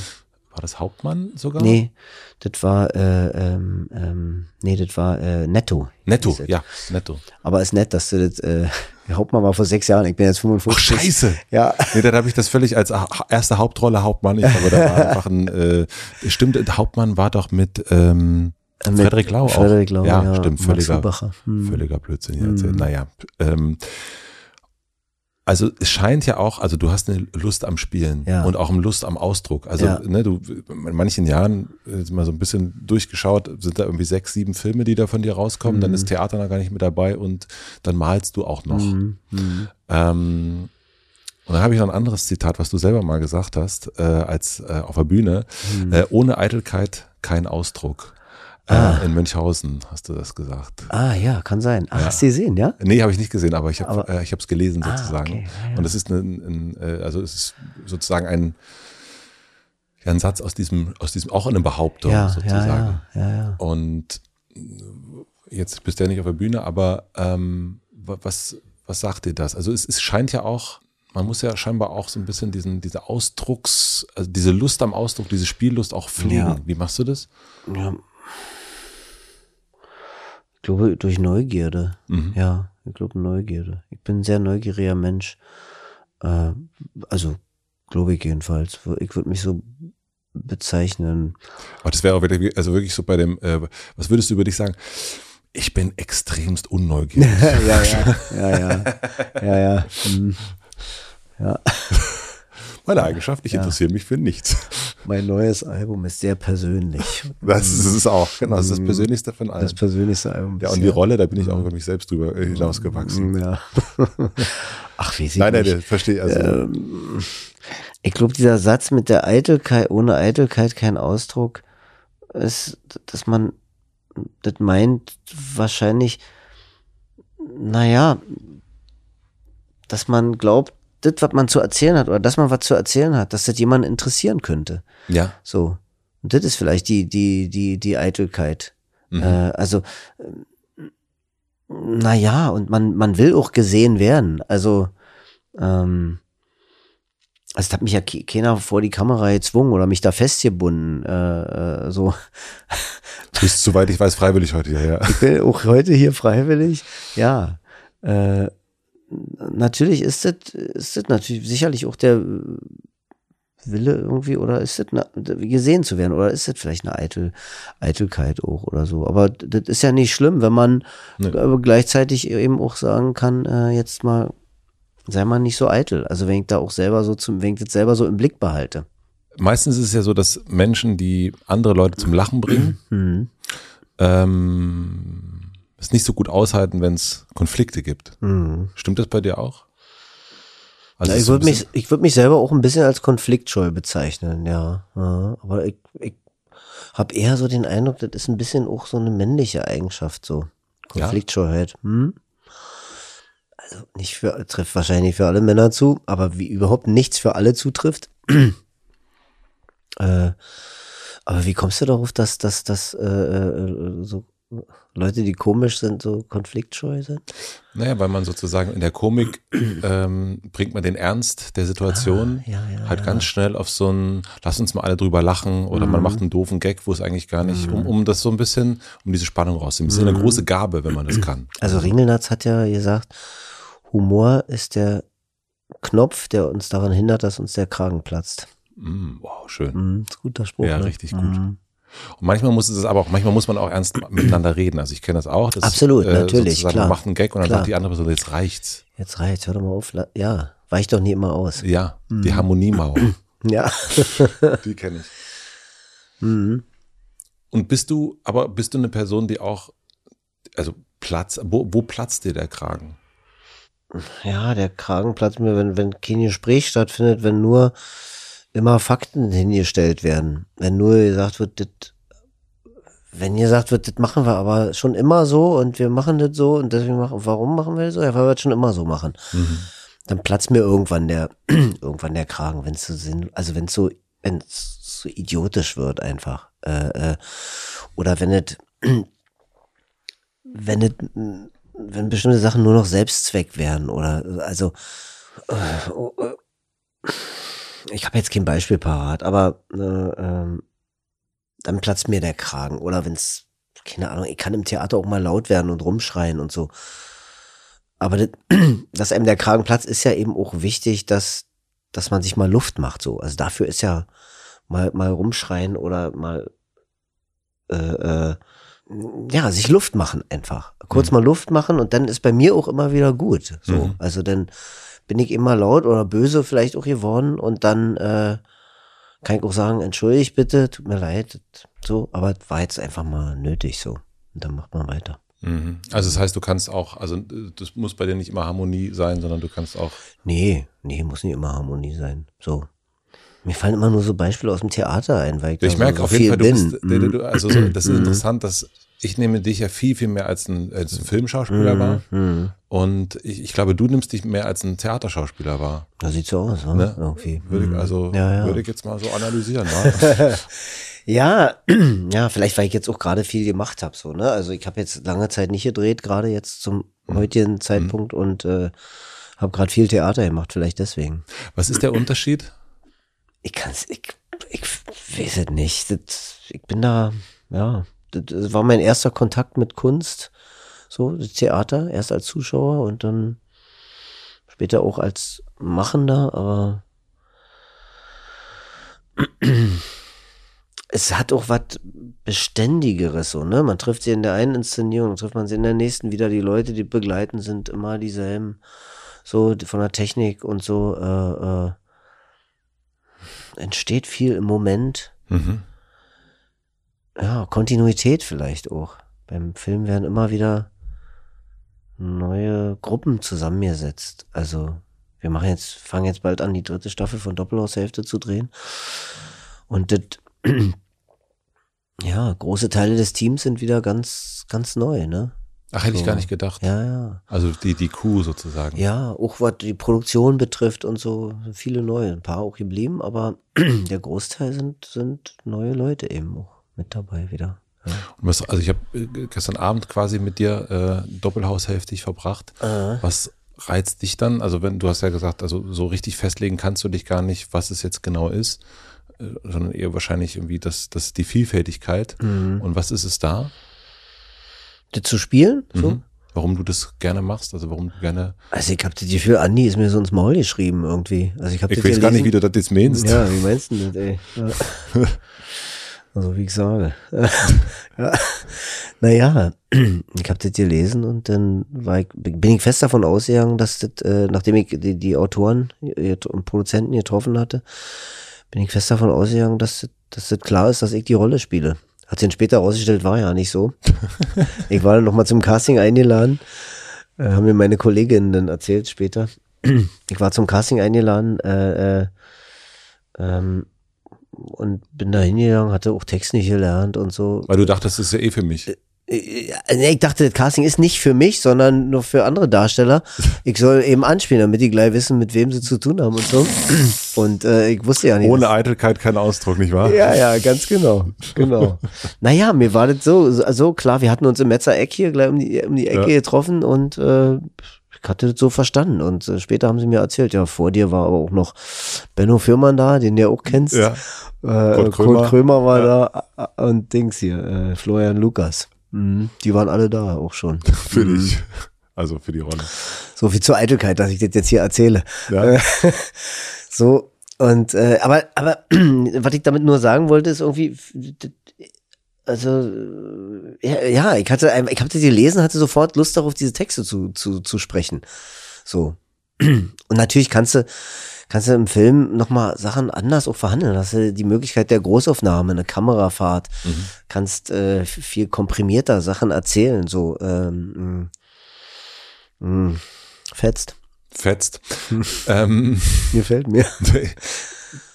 Sprache spielt eine unglaublich wichtige Rolle, finde mhm. ich, in, in, der, in der Serie. Und ich hatte heute den ganzen Tag wirklich Schiss, äh, weil ich äh, den halben Tag schon Berlinert habe. Also was, was, woran ja. du schuld bist. Mhm. Ähm, ja, da bin ich sehr stolz drauf, dass ich da schuld dran bin. Ja, also für mich ist es natürlich total peinlich. ne? Also wenn ich jetzt anfange. Wieso? Nee, weil ich ich, ich kann nicht Berliner. Ach so, ach so, meinst du? Ah, so, ja. Aber das man dann- wird so angesteckt davon. Man wird so angesteckt. Ja, das kenne ich, wenn ich bayerische Filme sehe. Ja, Mhm. auch. Und das ist natürlich irgendwie, man macht es nicht richtig, es ist fürs Nee. Umfeld, alle denken so, oh Gott, Ja, ja, ja. ja, Berliner da. Also was soll das denn? Und er kann es gar ja, nicht. ja, und deswegen ist das, äh, ich bin da sehr, genau, mir geht's auch so, wenn ich, keine Ahnung, Hamburg und man fängt dann sofort an mit Moin Moin. Schrecklich. ja, ja. Welche Rolle bei der Auswahl spielt Sprache für dich? Ist das, also wir haben erst auch über Heimat gesprochen. Ich hatte so bei der Rolle auch das Gefühl, dass es irgendwie auch sprachlich wirklich Heimat Das ist. ist sprachlich Heimat, ja, absolut. Ja, ja. Äh,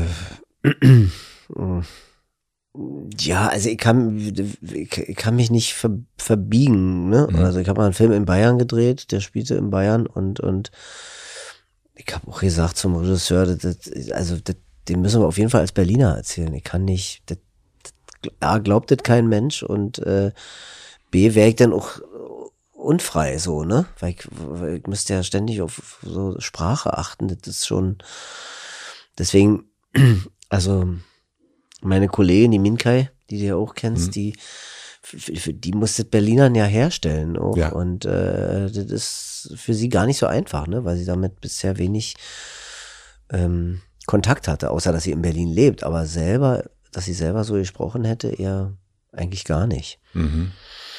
Es verliert sich ja jetzt auch gerade, ne? Also diese, Leider, ja. die, die ähm, sprachliche Identität. Mhm. Also ne, das, das, ob das jetzt äh, sächsisch ist, ob das berlinerisch ist, ob das äh, schwäbisch ist, das geht ja immer mehr. Ja, weil daraus so ein Klassending gemacht wird, weil die Leute sofort dann irgendwie, äh, äh, wenn ich richtig Hochdeutsch sprechen kann, ist irgendwie, ist auch nicht eben hoch, ist auch nicht äh, angesehen oder sowas. Und das finde ich so ein, so ein Quatsch. Das war zum Beispiel früher im- in der DDR oder in Ostberlin, war das auch da, da gefühlt haben da alle Berlinert. Der, der, der, also der Kohlen, Kohlenträger, aber auch der Herr Professor, dem die Kohlen gebracht wurden. So. War völlig egal. Ja, ja, Ja. das, das, äh, Ich finde es auch toll, wenn man hört, wo jemand herkommt. Also ich mag das. Ich, also ich, ich finde es super, wenn ich hö- höre, dass jemand aus Bayern kommt oder selbst aus, aus Schwaben von mir aus. Nur Pfälzisch finde ich echt schwierig. Aber ich finde auch Sächsisch toll und so. Ich mag das. Ja, ich habe mir das richtig abgewöhnt, weil ich ja sehr Branden, bei mir war es eine Mischung aus Brandenburgisch und Sächsisch. Ja, ja, Das ja. ist natürlich wirklich auch echt eine, eine, eine Mischung, die Wahnsinn ist eigentlich. Ja. Aber ich habe mir das richtig äh, abtrainiert Ach, am Anfang. schade. Ja, ja, ich denke das auch immer wieder jetzt, wo ich merke, jetzt ist das so weg Mhm. ähm, und immer mehr weg und, und merke dann, was es für einen Spaß macht, eben auch sowas wie Doppelhaushälfte zu gucken und Mhm. dann die Dialekte so breit ausgefahren werden, Mhm. dass das was richtig Schönes hat. Das ist eine ganz andere Form der Identifikation, auch mit Mhm. der Rolle. Ja, absolut, finde ich auch.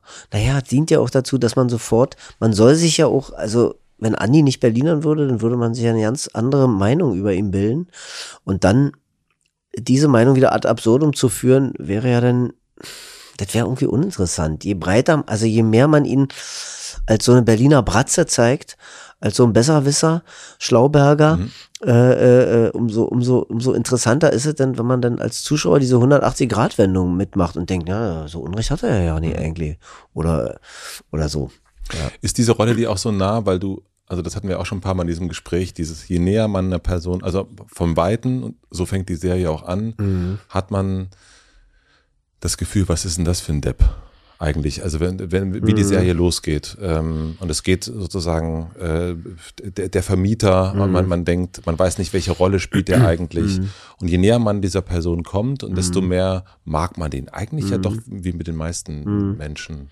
Ja, mir ging das ja nicht so, dass ich dachte, was für, ein- was für, ein- was für ein Depp. Ich, vielleicht liegt es aber auch daran, dass ich so Leute auch so, so kenne und irgendwie ein Herz auch für die habe. Ich mag die und wahrscheinlich bin ich, vielleicht bin ich auch selber ein bisschen so, keine Ahnung, aber äh, ähm, ich mochte an dem immer, dass der so moralische Grundsätze hat, aber da auch bereit ist, darüber zu diskutieren. Mhm. So und äh, auch, auch eben auch, der ist eben nicht verkrustet, sondern der, äh, der glaubt zwar immer Recht zu haben, aber wenn, wenn man ihm deutlich zu verstehen gibt, dass er hier nur wirklich kein Recht hat, äh, äh, äh, dann ist er auch bereit, darüber nachzudenken. Und so ist es für dich, also so ist Milan Das mag ich. auch. Ach, das weiß ich, nee, das- ich würde jetzt nicht sagen, dass ich genauso bin auch, aber ich finde, der ist ehrlich. Mhm. Ich finde, dass der ehrlich ist, ja. aber das Gefühl habe ich zum Beispiel bei dir auch. Also Ja. ich habe auch das, also ich meine, wir kennen uns jetzt nicht wahnsinnig gut, aber Nee, ich habe aber, so, das, sollst du auch. äh, äh, aber ich habe das Gefühl, dass du ehrlich bist. Ja, ich glaube, ja, bin ich wahrscheinlich. Ja, ja, ja. Mhm. Das wäre aber auch, auch interessant. Nö. Ja. Nö. Nee, Ehrlich gesagt bin ich nicht ehrlich. nee, ich, ich hab das, das ist doch, also ich spiele doch eine Rolle jetzt hier. Ja. Eine öffentliche Rolle. Meine Podcast-Rolle. Deine Podcast-Rolle. Ja. Was brauchst du, um gut zu sein? In, inwiefern? Gut zu sein. Naja, du hast ja, also wir haben erst über das Set geredet und das Umfeld und so weiter und so fort. Und wenn du einen Film gut findest, Mhm. oder ein, also das kann ja auch ein Theaterstück garantiert sein, ähm, aber wo du sagst, so, das sind die, unter diesen Bedingungen, Mhm. ähm, da ist der, da ist der Herr Milan Peschel, das, das ist, Gute, gute Partner. ja, Ich brauche gute Partner. Ja, ich brauche gute Partner. Äh, ja. Also, ich meine nicht nur Schauspieler, ich meine auch, ich meine auch, ich meine auch Regie, äh, äh, ich meine auch, also weißt du, ich kann, oder jetzt in so einem Gespräch, ich kann nur ehrlich sein, weil du auch ehrlich bist. Mhm.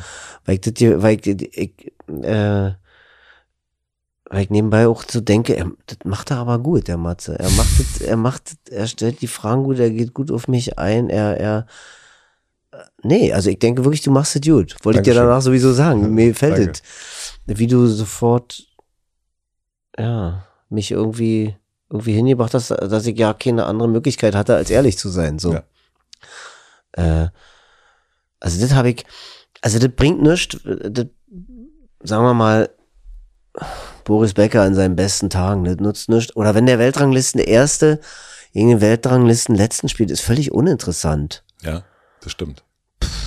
Der, der wird nicht, der Erste muss nicht mal gut sein, das, das reicht, wenn er halbe Kraft fährt und dann fegt er den anderen vom Platz. Aber wenn zwei dastehen, die beide ungefähr gleich gut sind, Mhm. na, da explodiert doch was, da passiert Voll. was. Ja, Voll, da werden, da werden Mauern eingerissen, fliegen uns Grenzen um die Ohren und wir finden es auch noch, wir feiern es auch noch. So. Ich habe jetzt eine ganz gemeine Frage. Ja, Ja, schieß die, los. Ist, die ist wirklich äh, schwer zu beantworten und ich habe die neulich auch äh, Benno Fürmann gestellt und er hat sich komplett rausgeredet und das lasse ich jetzt nicht zu. Okay. Ähm, die Frage nämlich nach, also das Gegenüber.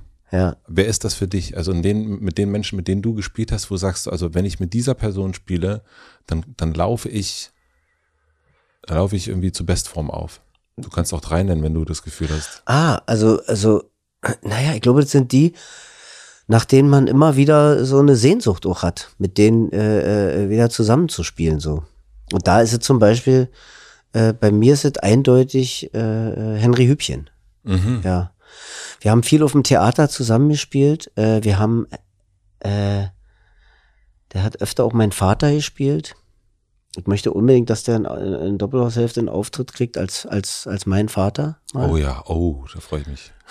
ich mich auch. Äh, äh, ich hoffe, dass es klappt. Ich weiß noch nicht, ob es, ob es klappt. Aber von Henry habe ich, hab ich viel gelernt und ich habe eine große Sehnsucht, auch ihm wieder in der Arbeit zu begegnen.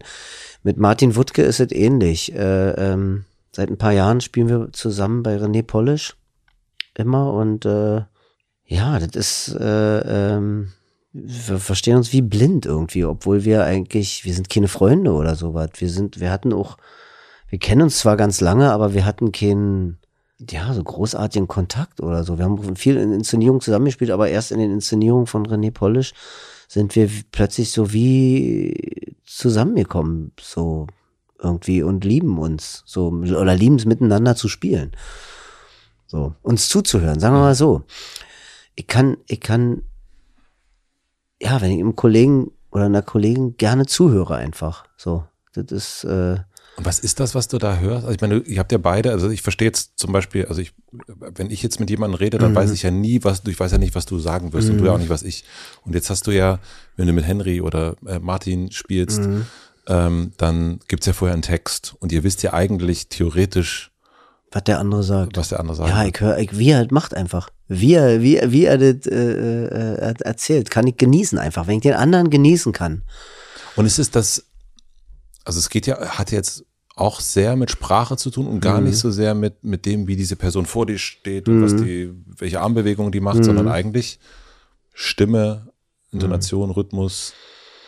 Also, denken auch, vor ja. allem denken, wie die Person denkt. So. Und was, was, was sie, mir noch währenddessen noch so alles mitteilt, möglicherweise. So. Ist das jetzt auch rausgeredet? Oder? Nee, nee, also ich habe äh, nein, nee, nee, sehr gut. Also ich habe äh, ich habe äh, Herrn Fürmann gefragt, was für ihn ähm, wir haben über Meisterschaft gesprochen Mhm. und äh, ich wollte von ihm wissen, welcher deutsche Schauspieler, deutsche Schauspielerin es in seinen Augen zur Meisterschaft geschafft haben. Und ähm, weil er sich die eigene Meisterschaft abgesprochen hat. Und ähm, und er wollte den Namen nicht nennen. Und ich habe aber genau gesehen, dass er, der hatte den Namen im Kopf, ganz klar, aber er wollte den nicht nennen, um auch nicht niemanden zu diskreditieren oder so. Hätte ich jetzt aber auch nicht so gedacht, aber ähm, Ah ja. äh, und das fand ich, ähm, deswegen dachte ich jetzt, ich würde es gerne wissen, wer so ein Ja. Gegenüber ist, weil das ist ja, Ja, ja. klar, hat man, kann ich mir auch vorstellen, ob das, ich kann mir auch vorstellen, dass Boris Becker Lieblingsgegner hatte. Und ich nehme auch an, dass das Leute ja. waren, die, wo er das Gefühl hat, die sind ebenbürtig. Ja, ja, ja, absolut. Da ist er herausgefordert. Und trotzdem unterscheiden sie sich voneinander. Voll, ne? genau. Ja, und es ist ja. nicht irgendwie, genau, die müssen nicht beste Freunde sein. Nee, nee. Merkst du, dass du, also Freundschaft, also du hast ja auch, du hast eine sehr enge Beziehung, zumindest denke ich das von Weitem zu Matthias Schweighöfer. Mhm. Ähm, wie ist das, wenn du mit einem Freund drehst, wenn der der Regisseur ist, wenn er dein Gegenüber ist? Unterscheidet sich das zu einem Martin Wuttke, von dem du erst erzählt hast, oder gerade erzählt hast, dass ihr euch gar nicht so, ihr seid jetzt nicht unbedingt freundschaftlich verbunden? Mhm. Ähm, ist das mit Freunden arbeiten, ist ja manchmal, kann schwierig sein. Ja, naja, also und Matthias und meine letzte Arbeit liegt ja schon fast zehn Jahre Mhm. zurück. Oder liegt zehn Jahre zurück, ich glaube 2000. Egal, ist auch völlig egal. Ja. Das war der Nanny und Ich meine das auch nur als Beispiel. Es könnte ja, ja. jeder andere oder Könnte jeder andere sein, aber das Beispiel, das ist mir besonders vor Augen, da war, da, äh, da hat er mir eigentlich als Freund ein bisschen gefehlt, weil er so viel andere Funktionen noch hatte. Er war noch ein Produzent und Regisseur und eben auch selbst Hauptdarsteller.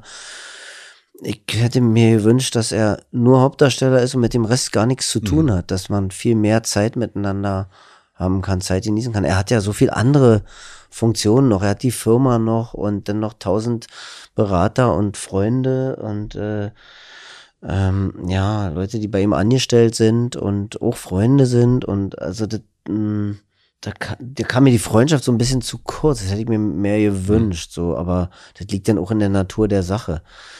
Ähm, mit Freunden drehen, man wird ja auch so bei so kurzzeitig so oft so hat man so freundschaftliche Verbindungen, einfach weil man sich dann so jeden Tag sieht oder so. Also äh, ja, als wir damals gedreht haben mit Till und so, da haben wir drei, also Samuel Finzi und Till und Icke, wir haben uns dann auch so, wir haben ja auch gesagt, wir sind Freunde und so und das war so, aber ja, ja das, das ist dann immer auch, also man hat dann zwar auch Kontakt und so, aber das ist dann ja bei weitem nicht mehr so intensiv wie während des Drehens und so.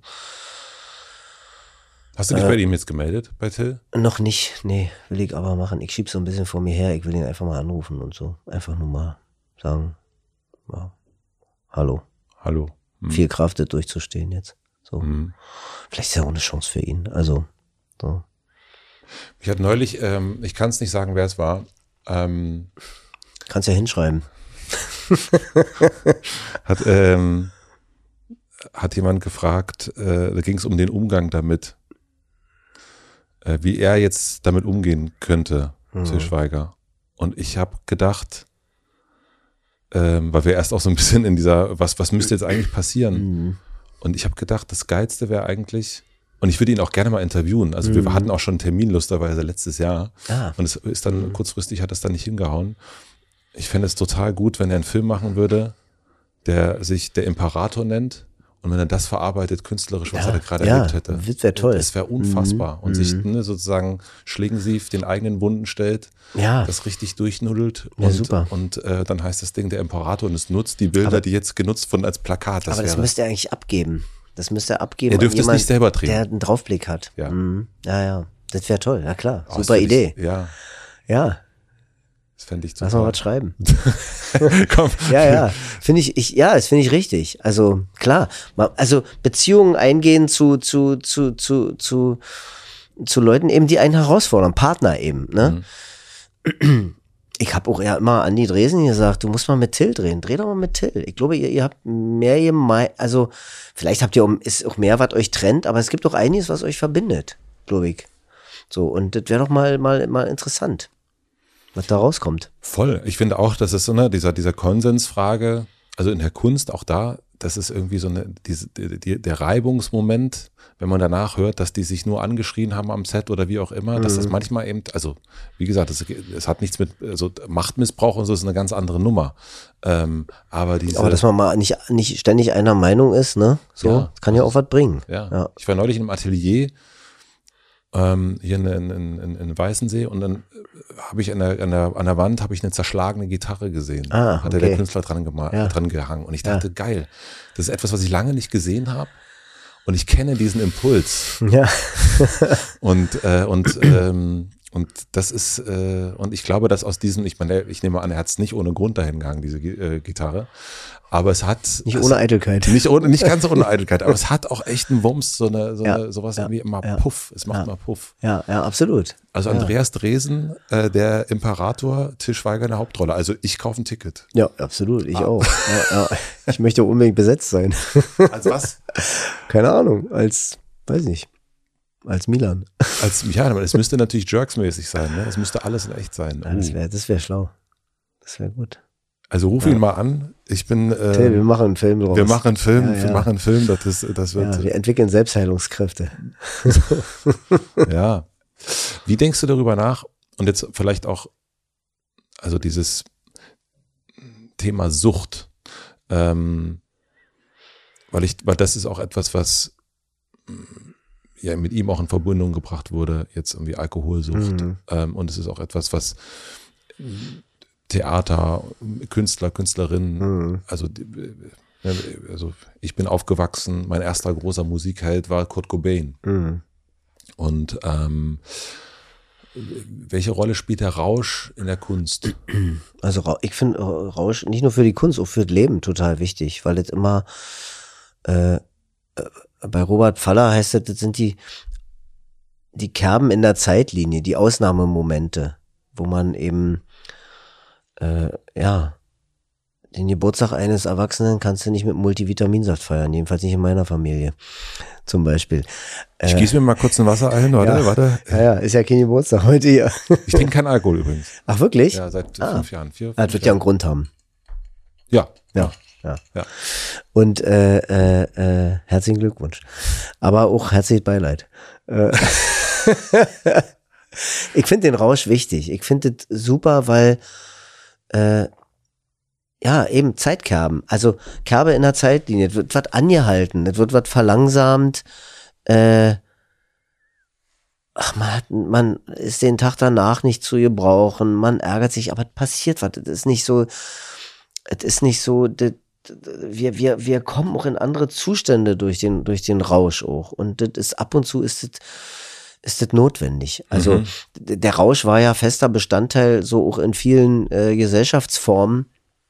So, äh, äh, ähm, also waren ja so Ausnahmemomente. Ich habe irgendwo habe ich das neulich gelesen, auch Fastnacht zum Beispiel oder so, ne? Und Riten. Das, so eine bestimmten Riten eben auch mhm. und und ja, wo man eben den Rausch erleben durfte, wo gefeiert wurde ohne Rücksicht auf morgen oder so. Ich glaube, zur, zum, um so als Mensch so zu funktionieren, irgendwie auch, ist das so, ist das schon auch nicht unwichtig, mhm. dass es immer mal diese Momente gibt.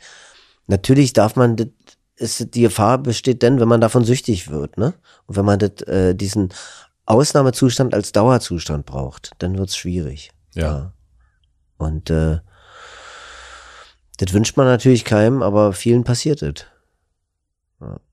Was glaubst du, woran das liegt? Also das gerade auch in diesem künstlerischen Umfeld, dass dieser, also es gibt auf der einen Seite diesen Selbstausdruck, mhm. Eitelkeit haben wir schon genommen, und dann gibt es aber kommt diese Komponente irgendwann, mhm. nicht zwangsweise, aber doch auch häufiger dazu.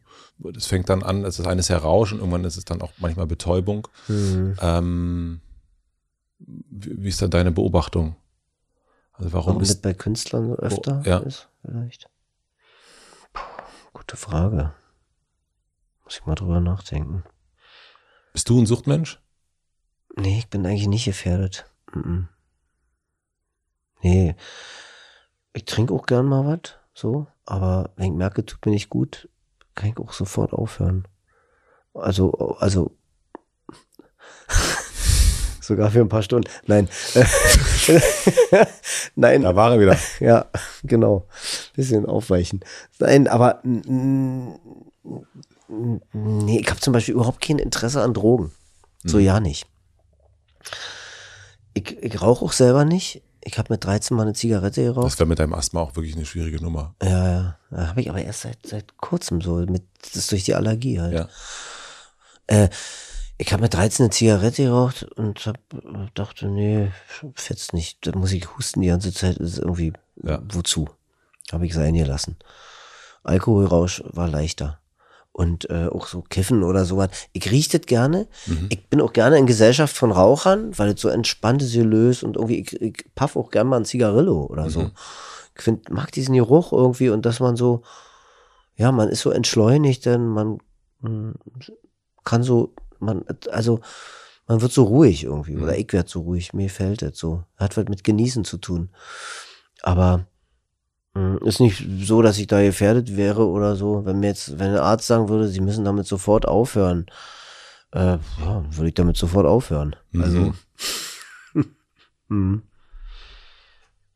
Ja, ich, äh, ich, ich, ich denke denk gerade drüber nach, das, das Rauchen, äh, also auch solche Sachen, dass wenn man ähm, sozusagen nicht trinkt, ich rauche ab und zu mal und ich finde, das hat sowas, sowas Verbindendes auch. Also das ist so Friedenspfeife rauchen, ne? Mhm. Ja, ja. Ähm, und, und so dieses gemeinsam irgendwo rumstehen. Und es ist das Einzige, was einen verbindet, ist halt irgendwie eine Zigarette, die man raucht. Also Ja. früher auch auf dem Schulhof. Ne? Man hat eigentlich, äh, die, es ist völlig egal, welche Klasse du bist. Hauptsache du rauchst auch mit heimlich. ja. Ähm, und das finde ich, das hat einen, hat einen großen, das hat einen Reiz, was irgendwie, was ein bisschen schade ist, dass sowas eigentlich fast nur, denke ich, gerade nur durch Drogen hergestellt wird. So, ne? Also wenn die Leute irgendwie auf Toiletten gehen und koksen, ähm, alle koksen auf einer Party und dann gehen die immer in Toiletten. denke ich mir so, Leute, was ist mit euch los? Also ähm, traut euch doch das dann hier zu, also es ist doch komisch, Quatsch. ne? Aber Ja, es ja. hat dann dieses Verbundensein und so, was ich dann manchmal albern finde, aber ich kann es auch, ich kenne es eben von dieser Zigarettenthematik, das ist manchmal so.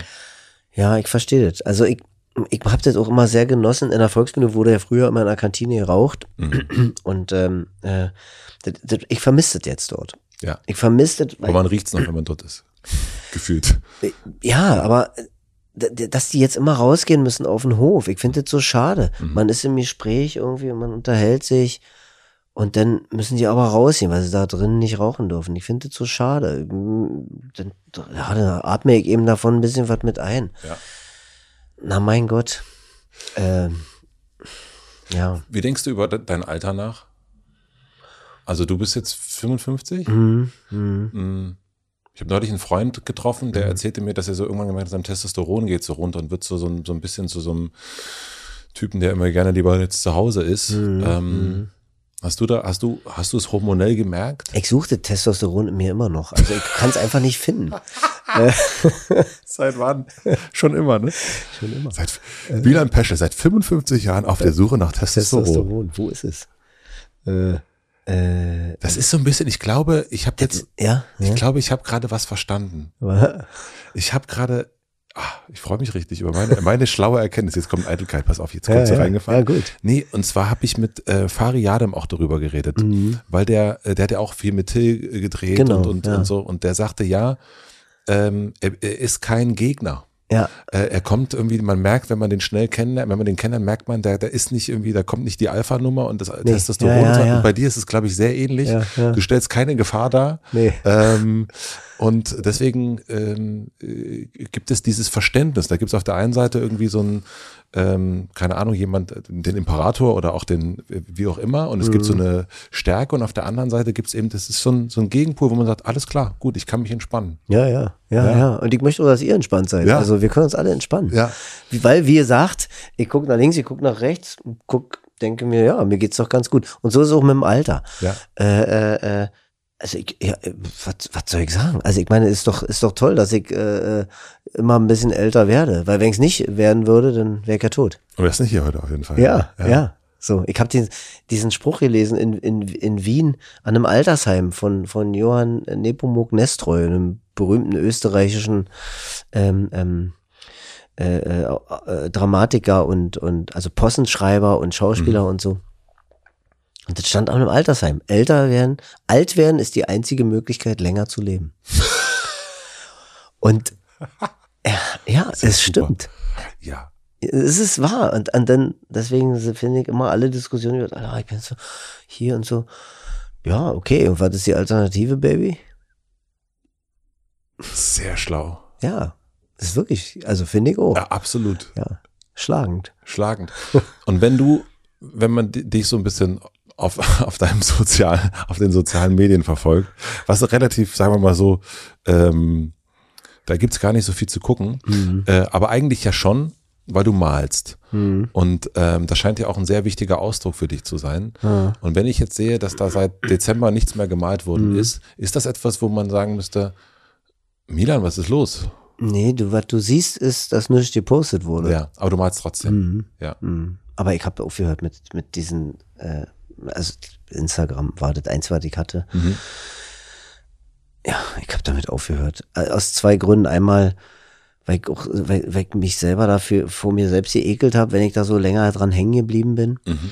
Und andererseits, weil ich auch ein gutes Vorbild sein wollte für meine Tochter, äh, äh, die auch sich so beklagt hat, dass ihr da so viel Zeit flöten geht und äh, TikTok und Instagram. Und dann habe ich gesagt, na, lösch doch die Apps einfach.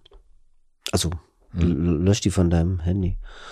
Guck mal, so geht's. Zack, zack, habe ich- habe ich sie löscht und dann, War es das für dich? und dann war es das für mich und sie hat, sie hat es auch gemacht dann. Ach, wie cool. Mhm. Ja. Und worauf freust du dich gerade? Also, ich freue mich natürlich jetzt auf dritte Staffel Doppelwasser, hm, so und dit und dit.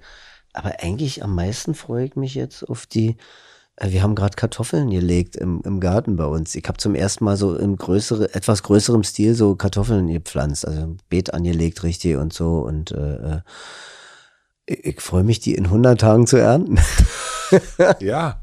Ja, darauf, darauf äh, freue ich mich. Und ja, alles Mögliche, vieles andere, so klar. Äh, ähm, ja, äh, darauf freue ich mich. Wie schön. Kartoffeln. Milan, ich habe noch für die fürs Ende noch drei Fragen. Ähm, außer du hast noch einen, einen, einen Pott, den du noch auf den Tisch legen willst, dann Okay. äh, können wir den können wir den Pott auch gerne noch Ja, annehmen. Aber ja, sonst ja. habe ich drei schnelle Fragen. Ja, ja, schieß los. Ähm, was denken andere über dich, was nicht stimmt? Äh, Du kannst auch ganz langsam antworten. Bitte keinen Stress jetzt ah, an der was denken Stelle. andere über mich, was nicht stimmt? Oh, ich beschäftige mich so wenig damit, was andere über mich denken. Dafür bist du aber im Gewerbe, wo das schon auch eine Rolle spielt. Aber für die anderen, für mich nicht. Äh, ja, dass der anderen denken, das spielt für mich eine Rolle. Kann ich dir jetzt ja auch nicht so schnell, was denken andere über mich, was nicht stimmt. Oder beziehungsweise man kann es auch anders, ne? Also wenn du. Vielleicht, dass ich, dass ich so dogmatisch bin oder so, was bestimmte, äh, das ist mir öfter begegnet, dass so, sie zu wissen glauben, was mir gefällt oder wo ich so dagegen bin oder was ich doof finde oder so. Aber mir fällt mir jetzt auch kein Beispiel ein, leider. Das ist ein bisschen, bisschen kryptisch, klingt es. So was irgendwie. Aber dabei bin ich eigentlich wirklich relativ offen und interessiert. Ja, hm. relativ. Relativ. äh, du hast erst schon den, äh, das Buch Höhenrausch empfohlen. Hm. Gibt es noch eine andere Sache, die man sich, also ich frage gerne nach so Buchtipps. Ähm, Ah, Menschen, ja. die das hören, lesen gerne und viel. Welches Buch hat dich zuletzt begeistert? Dirk Oschmann haben wir auch schon äh, besprochen. Ähm, was würdest du sagen, welches Buch sollte man sich nach diesem Gespräch kaufen? Äh, Faller. Äh, Robert Faller, kurze Sätze über gutes Leben. Da sind Interviews drin zu seinem, der hat ein Buch rausgebracht, das hieß, scheiße, wenn ich das wüsste, wie das hieß, ey. Ähm, ich vergessen den Titel. Ja, aber dieses Buch, diese Interviewbände, also es ist ein Wiener Philosoph, Mhm. ne, der, der veröffentlicht regelmäßig und der äh, so, so Bücher. Also er lebt auch noch. Ja, ja. Hm. Äh, der unterrichtet in Linz und in Wien auch und so. Ist also sehr, sehr interessanter. Ich glaube, der, der, der, was für der, würde- der wäre was für dich. Der Ja. würde dich auch interessieren. Cool. Super Typ. Äh, wie gesagt, der hat dieses eine Buch geschrieben ähm, über das gute Leben so äh, und äh, und warum wir uns das äh, warum wir uns das so irgendwie nicht gönnen, so das gute Leben im Moment, was die Gründe so dafür sind. Also ganz schlecht wiedergegeben jetzt. Aber und der hat, wie gesagt, ein Buch, ein, da ist ein Interviewbuch rausgekommen mit Interviews nur zu diesem äh, äh Buch eben. Also was er für verschiedene Medien mhm. gegeben hat, Interviews, die er für verschiedene Medien gegeben hat und äh, und dieses Buch ist ein, ist ein guter Begleiter und Ratgeber, so kurze Sehr Sätze gut. über gutes Leben. Mhm. Ja. Und die letzte Frage, jetzt brauche ich auch einen kurzen Satz von dir. Ähm, ich habe eine große Plakatwand am Alexanderplatz. Imagination ist gefragt. Und du darfst entscheiden, was für alle auf dieser Plakatwand zu lesen ist. Was schreibst du drauf? Also ich, ich habe diese Dicht von Brecht hier, hier, hier gelesen jetzt. Vielleicht bitte. Mit dem, äh, äh, ich, ich habe das neulich schon mal, ich habe das meiner Tochter gestern auch zum Geburtstag, äh, äh, soll ich mal vorlesen? Na, unbedingt. Ähm, warte mal, da hat, da hatte ich mir das, äh, hatte ich das fotografiert. Das heißt, das heißt Vergnügungen. Passt auch zum guten mhm. Leben und so. Der erste Blick aus dem Fenster am Morgen, das wiedergefundene alte Buch, begeisterte Gesichter, Schnee, der Wechsel der Jahreszeiten, die Zeitung, der Hund, die Dialektik, Duschen, Schwimmen, alte Musik, bequeme Schuhe, begreifen, neue Musik, Schreiben, pflanzen, reisen, singen, freundlich sein. Vergnügung. Den nehmen wir auf jeden Fall. Zum Beispiel könnte da stehen. Sehr gut. Milan, vielen, vielen herzlichen Dank für deinen Besuch. Ja, gerne. Es war eine große Freude für mich. Es war ein Vergnügen. ja, ein Vergnügen. Schön, freut mich. Für mich war es auch ein Vergnügen. Sehr ja. schön. Danke.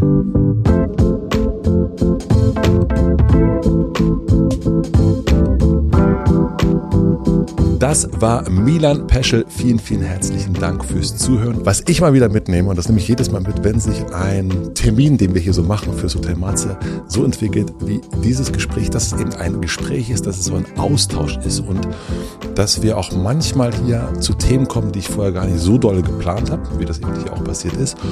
Und dass wir uns gemeinsam da so rantasten und vielleicht auch, und ich hoffe, das ist auch okay, über Dinge zu reden, wo ich gar nicht unbedingt Betroffener bin. Und ich habe hier auch versucht, gerade wenn es um Situationen an deutschen Drehsets geht, auch eine andere Perspektive mit reinzubekommen wahrscheinlich, ganz sicher, habe ich auch Dinge übersehen und ich freue mich da sehr, wenn wir dazu in den Austausch gehen. Das geht bei YouTube ganz, ganz einfach in den Kommentaren, logischerweise, oder ihr schreibt mir auf Social Media oder sonst wo. Bin ich auf jeden Fall gespannt und ich freue mich, wenn sich, wie gesagt, Gespräche hier so entwickeln, wie das in diesem Gespräch der Fall war.